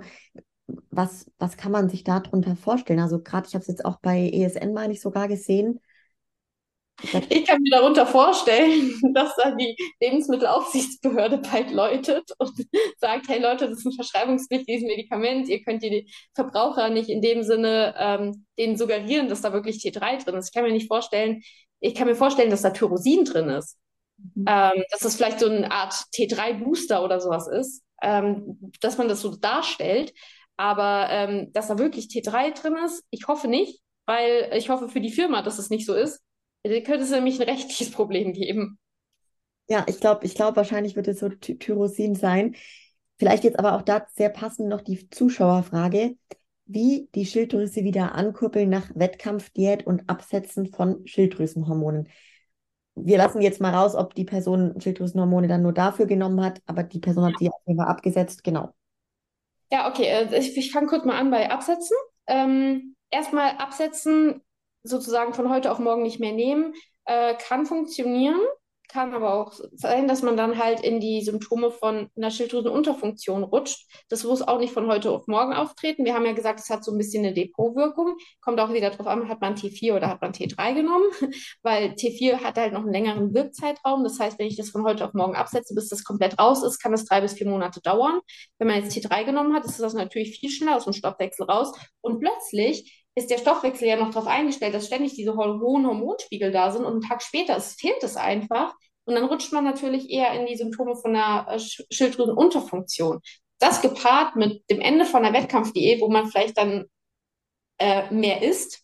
Es soll ja Leute geben, die dann richtige Fressattacken geben. Ja, ich sage das jetzt so ein bisschen provokant. Es gibt viele Leute, die da halt echt drunter leiden. Und das in Kombination ist dann natürlich echt ein Super-GAU, weil ähm, der Stoffwechsel ist von heute auf morgen sozusagen nicht mehr fähig, ähm, das Ganze zu verbrennen, bekommt aber unglaublich viel Input. Ja, und dann hat man halt in einer Woche zehn Kilo mehr. Ja, das ist äh, schlecht. Ähm, das ist auch wieder nicht gesund für den Stoffwechsel. So, ähm, ja, also wenn man damit rausgeht, dann macht es eigentlich Sinn, das über einen Zeitraum von, ja, gibt so Praxis, äh, Praxisempfehlungen von acht Wochen zu halbieren, äh, also immer wieder zu halbieren, bis man es dann sozusagen ausgeschlichen hat. Äh, am besten unter Laborkontrollen. Ja, wenn das jetzt jemand natürlich illegal zugeführt hat, dann wird er wahrscheinlich auch nicht zum Arzt gehen und sagen, hey, können Sie mal überwachen, wie. Ja, also, ne, so ist natürlich so eine Sache. Wo man das halt macht, ist, wenn zum Beispiel junge Frauen, die nur leicht veränderte Schilddrüsenparameter ähm, hatten, bei denen kann es manchmal sein, dass die eine Zeit lang das L-Tyroxin brauchen und dann kann man versuchen, das mal wegzulassen und gucken, was passiert und dann geht es manchmal wieder. Ähm, da kann man so einen Ausgleichsversuch machen. Wenn es jetzt hier wie beschrieben in diesem Thema, ähm, in diesem Thema Bodybuilding und äh, ja, illegaler Zufuhr machen sollte, ja, dann, äh, wie gesagt, am besten erstmal nicht machen und wenn man es doch gemacht hat, dann eher lieber ausschleichen und äh, nicht von heute auf morgen absetzen. Was macht man jetzt, um die Schilddrüse wieder in Gang zu bekommen? Ihr die Zeit geben, dass die Hormonachse wieder anspringt, ihr die entsprechenden Grundmaterialien zuführen, damit die Produktion funktionieren kann. Und da sind wir wieder bei den Sachen, die ich erklärt habe und warum die wichtig sind. Ähm, und ja, dann braucht der Körper meistens einfach nur die Zeit, um sich wieder einzustellen. Es ist erstaunlich, wie viel Schlechtes wir unserem Körper tun können und der trotzdem davon wieder regeneriert. Es ist wirklich manchmal, ähm, der Wahnsinn, aber es funktioniert halt auch nicht bei allen. Manche Leute können sich da halt auch langfristig Schäden zuführen. Und wenn man eine familiäre Vorbelastung hat, wir hatten von Triggerfaktoren ges gesprochen, dann kann sowas vielleicht, wenn jemand eh dazu neigt, irgendwie eine Autoimmunerkrankung zu bekommen, der hat jetzt hochdosiert irgendwelche Schilddrüsenhormone genommen, kann das sowas auch triggern. Also ähm, ja, deswegen weiß ich nicht, vielleicht geht es bei, das sind jetzt ausgedachte Zahlen, vielleicht geht es bei 90 Prozent gut und die nehmen es wieder raus und es ist alles in Ordnung, die Achse springt wieder an und es ist super. Ähm, aber bei anderen funktioniert es halt eben nicht. Und ich wollte nicht zu denen gehören, wo es nicht funktioniert. Ja, sehr, sehr heißes Eisen auf jeden Fall. Krass, wenn man überlegt, was da langfristig alles dann für ja, Risiken dranhängen. Ne? Ich, eh, ich hatte den Eindruck, Franzi, also gerade bei dem Thema, dass, das finde ich sehr gut, dass wir das heute durch dich beleuchten konnten, dass viele mit dem Thema, ja, bisschen Schilddrüsenhormone zuführen, ist ja kein Steroid so auf die Art, ähm, dass es doch ein bisschen locker äh, gesehen wurde. Vielleicht also so einfach nur mein Eindruck, wie ich das wahrgenommen habe. Ja, ähm, wir haben jetzt noch eine letzte Frage, die ich aber überhaupt nicht, weiß gar nicht, was das ist. Ich frage mal, äh, kennst, kennst du Lava pur? Äh, finde die Frage in dem Sinne gut, dass sie leicht zu beantworten ist. Ich kann einfach Nein sagen und dann habe ich die Frage beantwortet. Aber ich habe natürlich gegoogelt und geguckt, was das so ist. Und ähm, ja, das ist irgendwie, wenn ich es richtig gegoogelt habe, ist es irgend so ein Vulkangestein, was angeblich gut für den Stoffwechsel sein soll. Äh, ich glaube, das hatten wir auch schon mal in einem Podcast, wo es so ein bisschen darum ging, was man alles an Supplements nehmen kann und was da so für Empfehlungen gibt die meisten Supplements haben den Hintergrund, dass äh, man damit Geld verdienen möchte und äh, ist es halt oftmals so, dass es dazu die Studienlage einfach relativ mau ist. Entweder wurde noch nicht viel gemacht oder es wurde was gemacht, man hat gemerkt, also es führt irgendwie nirgendwo hin. Ähm, äh, ja, es ist halt dann irgendwie nicht verboten, das Ganze anzubieten und wenn es Leute kaufen, dann kaufen es Leute. Und manchen Leuten hilft es halt auch. Da sind wir auch wieder bei dem Thema Placebo wenn es jemandem hilft, wenn er das Geld hat, wenn er es dafür ausgeben will und wenn er davon keine Nebenwirkungen hat, ja, dann werde ich den Menschen nicht davon abhalten. Aber ich bin bei solchen Sachen immer, ich sag mal, vorsichtig und äh, es wäre jetzt nicht meine erste Wahl. Ja, ja. Sehr, sehr gut. Und wir hatten, Franzi, auch noch kurz bevor wir die Aufnahme gestartet haben, ganz, ganz wichtige Botschaft, finde ich. Die passt jetzt vielleicht auch am Ende ganz gut. Ähm, Gerade wenn man überlegt, hier hören ganz viele zu und sind mit dem Thema konfrontiert, also sie haben irgendwelche Symptome, aber vielleicht sind sie eingestellt oder auch nicht, ähm, recherchieren dann selber im Internet, weil das ist ja so das, was man halt dann macht. Man denkt, okay, der Arzt gibt mir halt auch irgendwie nur so eine Standardaussage vielleicht, ne? Und klemmt sich jetzt so vielleicht nicht richtig dahinter. Und magst du gerne mal aus deiner Medizinerperspektive auch was dazu sagen? Ähm, gerade einfach, was so vielleicht dann das Eigenstudium anbetrifft. Ne? Du hast einen tollen Buchtipp gegeben, aber auch generell das, wie läuft es ab, wenn jetzt jemand Probleme hat und geht zum Hausarzt und ja, wird da relativ schnell vielleicht abgefespert, sage ich jetzt mal. Ja, ich, ich weiß, ich habe das Thema vorhin beleuchtet, weil ich so, so meinte, das ist ein, das ist halt irgendwie schwierig. schwierig ist immer gut, weil das ist so wenig und vielsagend zugleich. Äh, einerseits kann ich von mir reden, ich möchte einen Patienten ähm, möglichst gut versorgen. Wenn jemand zu mir kommt, der hat ein Problem, dann kommt er meistens, weil den das Problem belastet, weil sonst hat jeder von uns auch andere Sachen zu tun. Der muss jetzt nicht jeden Tag zum Arzt rennen. Also der kommt schon, weil er einen bestimmten Leidensdruck hat. Und jetzt möchte ich diesen Menschen helfen. Jetzt habe ich aber, Beispiel Hausarzt, eine, ähm, eine Sprechstunde, die ist voll mit 100 Leuten, die wollen alle, dass ich mir zwei Stunden Zeit für die nehme, alles an Diagnostik mache und denen alles im Detail erkläre, sodass sie sich sozusagen sechs Jahre Medizinstudium und sechs, sechs Jahre Facharztausbildung sparen und ich denen quasi alles Relevante kurz erklären kann. Das ist nicht möglich. Also ich glaube, das sieht jeder ein, dass es nicht geht. Was aber auch nicht geht, ist, dass man Leute äh, einfach nur abverspart und sagt, ja, ähm, die sind jung und gesund, stellen sie sich nicht so an, essen sie halt ausreichend, bewegen sie sich viel, machen sie Sport, äh, schlafen sie gut und wenn es schlimmer wird oder nicht besser wird, dann kommen sie halt nochmal. Das ist natürlich auch scheiße. Ähm, also nur damit man mal ein bisschen die Perspektiven versteht. Ich war selber früher nicht in der Medizin, und habe das natürlich nur aus einer Sicht gesehen. Jetzt habe ich die Sicht quasi auch aus dem medizinischen Gesundheitsberuf.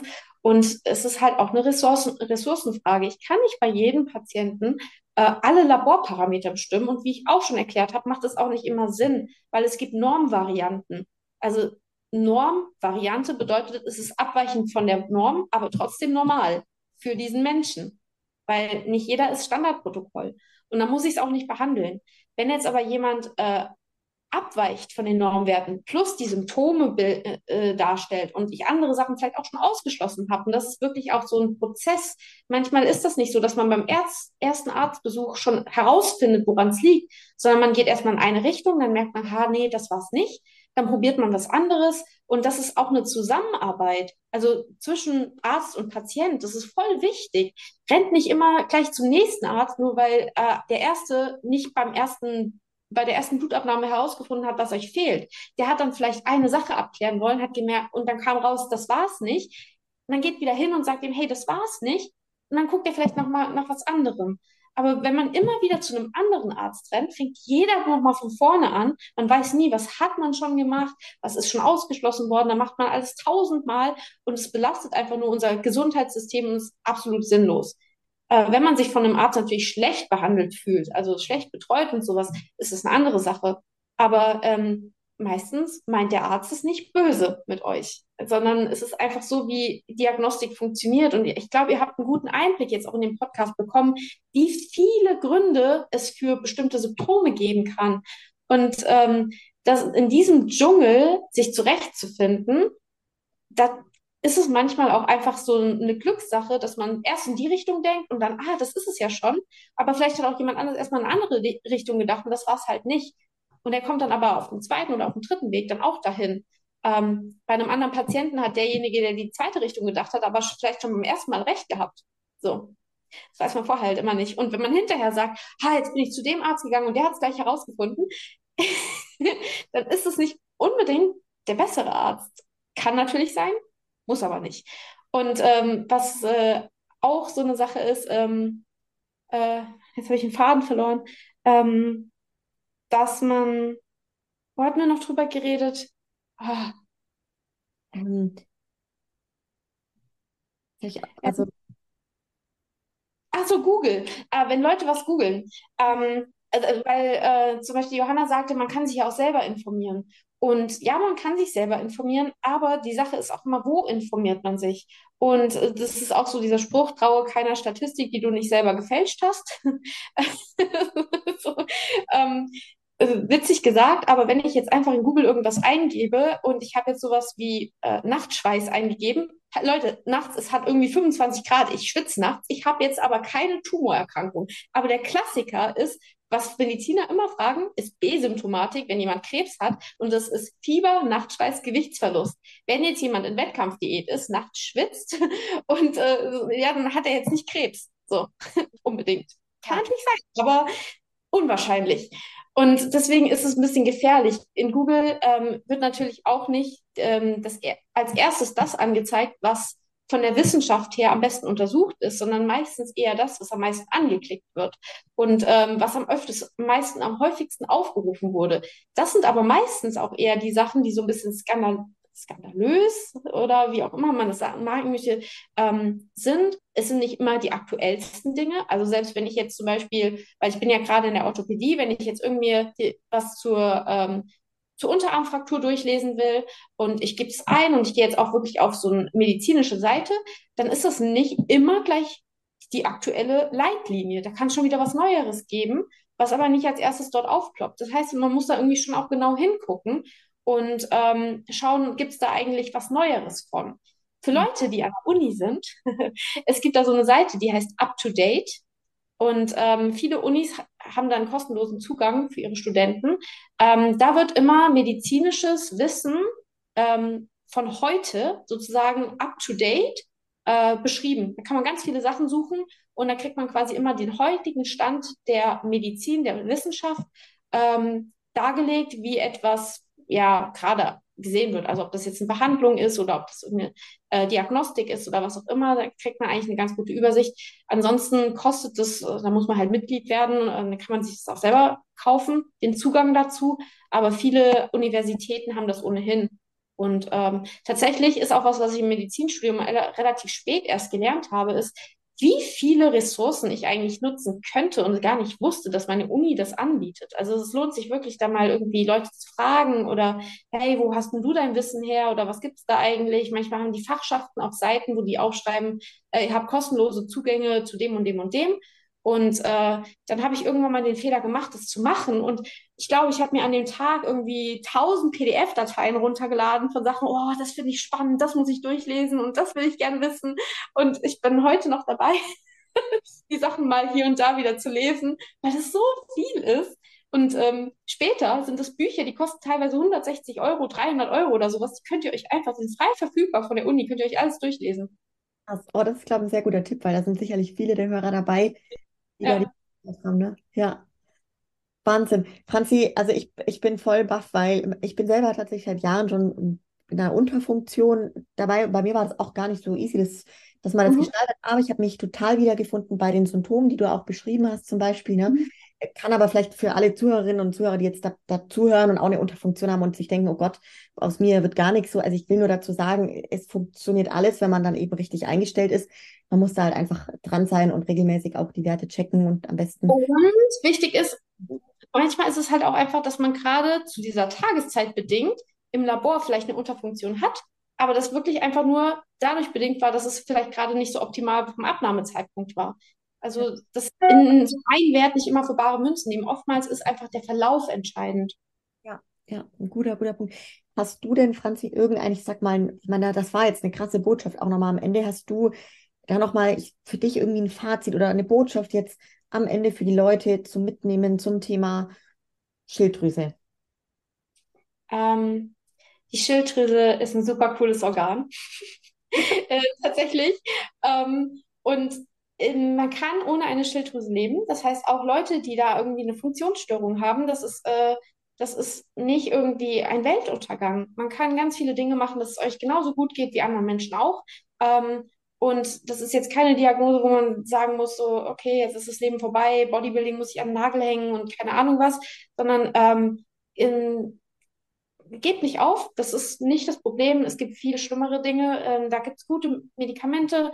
Ähm, es ist auch keine Schande. Es gibt so viele Leute, die Schilddrüsenhormone nehmen. Also das ist mittlerweile so ein Standard. Manche vergessen das schon, wenn man irgendwie fragt, nehmen sie Medikamente? Nee. Und dann siehst du so, äh, im letzten Arztbrief steht, dass sie halt Schilddrüsenhormone nehmen, weil das ist für die einfach so ein Standard. Auch so Antibabypille, das viele Leute sehen das gar nicht als Medikament, die sagen das nicht, wenn die fragst, nehmen sie regelmäßig Medikamente, die denken da gar nicht dran. Und so ist es mit der Schilddrüse irgendwann auch, wenn es halt eingestellt ist, ja, dann übernehmt ihr quasi selber die Funktion von eurer Schilddrüse, indem ihr morgens die Tablette nehmt und dann ist es auch super gut möglich, damit zu leben. Ähm, die andere Botschaft ist so, ähm, versucht euch mal, versucht generell im Leben Perspektiven zu wechseln. Versucht ähm, zu euch zu überlegen, hey, warum macht der Arzt jetzt so Sachen, wie er macht? Äh, nicht jeder Mensch meint es immer böse mit euch. Manchmal haben Menschen auch einfach einen schlechten Tag. Und äh, es hilft übrigens, das habe ich auch gelernt, wenn man einen schlechten Tag hat, den Leuten einfach zu sagen, hey, ich habe heute einen schlechten Tag. Wenn ich dich irgendwie anpflaume oder so, ist es nicht böse gemeint ich habe heute einfach einen schlechten Tag. Und die, die, Leute werden euch das verzeihen. Wenn ihr aber einfach so grumpy seid und durch die Welt lauft, als wäre irgendwie einfach alles scheiße, dann werden die Leute sauer auf euch und die finden euch unsympathisch und blöd. Und wenn ihr denen sagt, hey, ich bin heute einfach unsympathisch und blöd, weil ich einen scheiß Tag habe, dann finden die euch eigentlich ganz cool. Also, ja. so, das ist ein bisschen die Botschaft. Versucht einfach mal die Menschen um euch ein bisschen äh, wahrzunehmen und ähm, Mitgefühl zu zeigen, euch in andere hineinzuversetzen, weil dann werden die Leute euch auch besser verstehen. Mega schön. Und ich glaube auch, das war jetzt sehr beruhigend für einige, die vielleicht mit den Themen ja belastet sind oder ja da einfach äh, Probleme haben mit der Schilddrüse, dass sie da auf jeden Fall keine Sorge haben brauchen. Ähm, ist alles in Anführungsstrichen, sage ich jetzt mal, äh, behebbar und genau, kein, kein Urteil, dass äh, da irgendwie nichts mehr funktioniert, auch in unserem schönen Sport. Franzi, ganz, ganz lieben Dank dir. Hey, Wahnsinn, was da jetzt in dieser Folge wieder erarbeitet wurde und für die Leute da herausgegeben wurde, ist echt der Oberhammer. Ähm, ist ja, ja sie ist zeitlich etwas eskaliert, aber ich hoffe, die Leute haben jetzt bis zum Ende durchgehalten. Man kann es ja auch pausieren. Ja, genau, man kann es pausieren und häppchenweise hören. Ich muss mir denken, ja. weißt du, dieses Buch, was du empfohlen hast vorhin, ich denke mir selbst da, ich meine, du musst ein ganzes Buch lesen und da hast du es jetzt halt hier, finde ich, wirklich schön gebündelt ähm, zu den einzelnen Punkten und das ist schon echt Wahnsinn, wie hochwertig das ist. Also an alle, die bis hierhin mit dabei waren, hey, cool. Äh, vielen Dank. Lasst uns auch gerne Feedback da, wie es euch gefallen hat. Und ähm, supportet natürlich gerne Franzi, ja, was das Zeug hält mit allen Möglichkeiten, die es an Support gibt. Und teilt auch gerne die Folge mit euren Leuten. Und dann sage ich euch da draußen bis zum nächsten Mal. Ciao, ciao. Tschüss.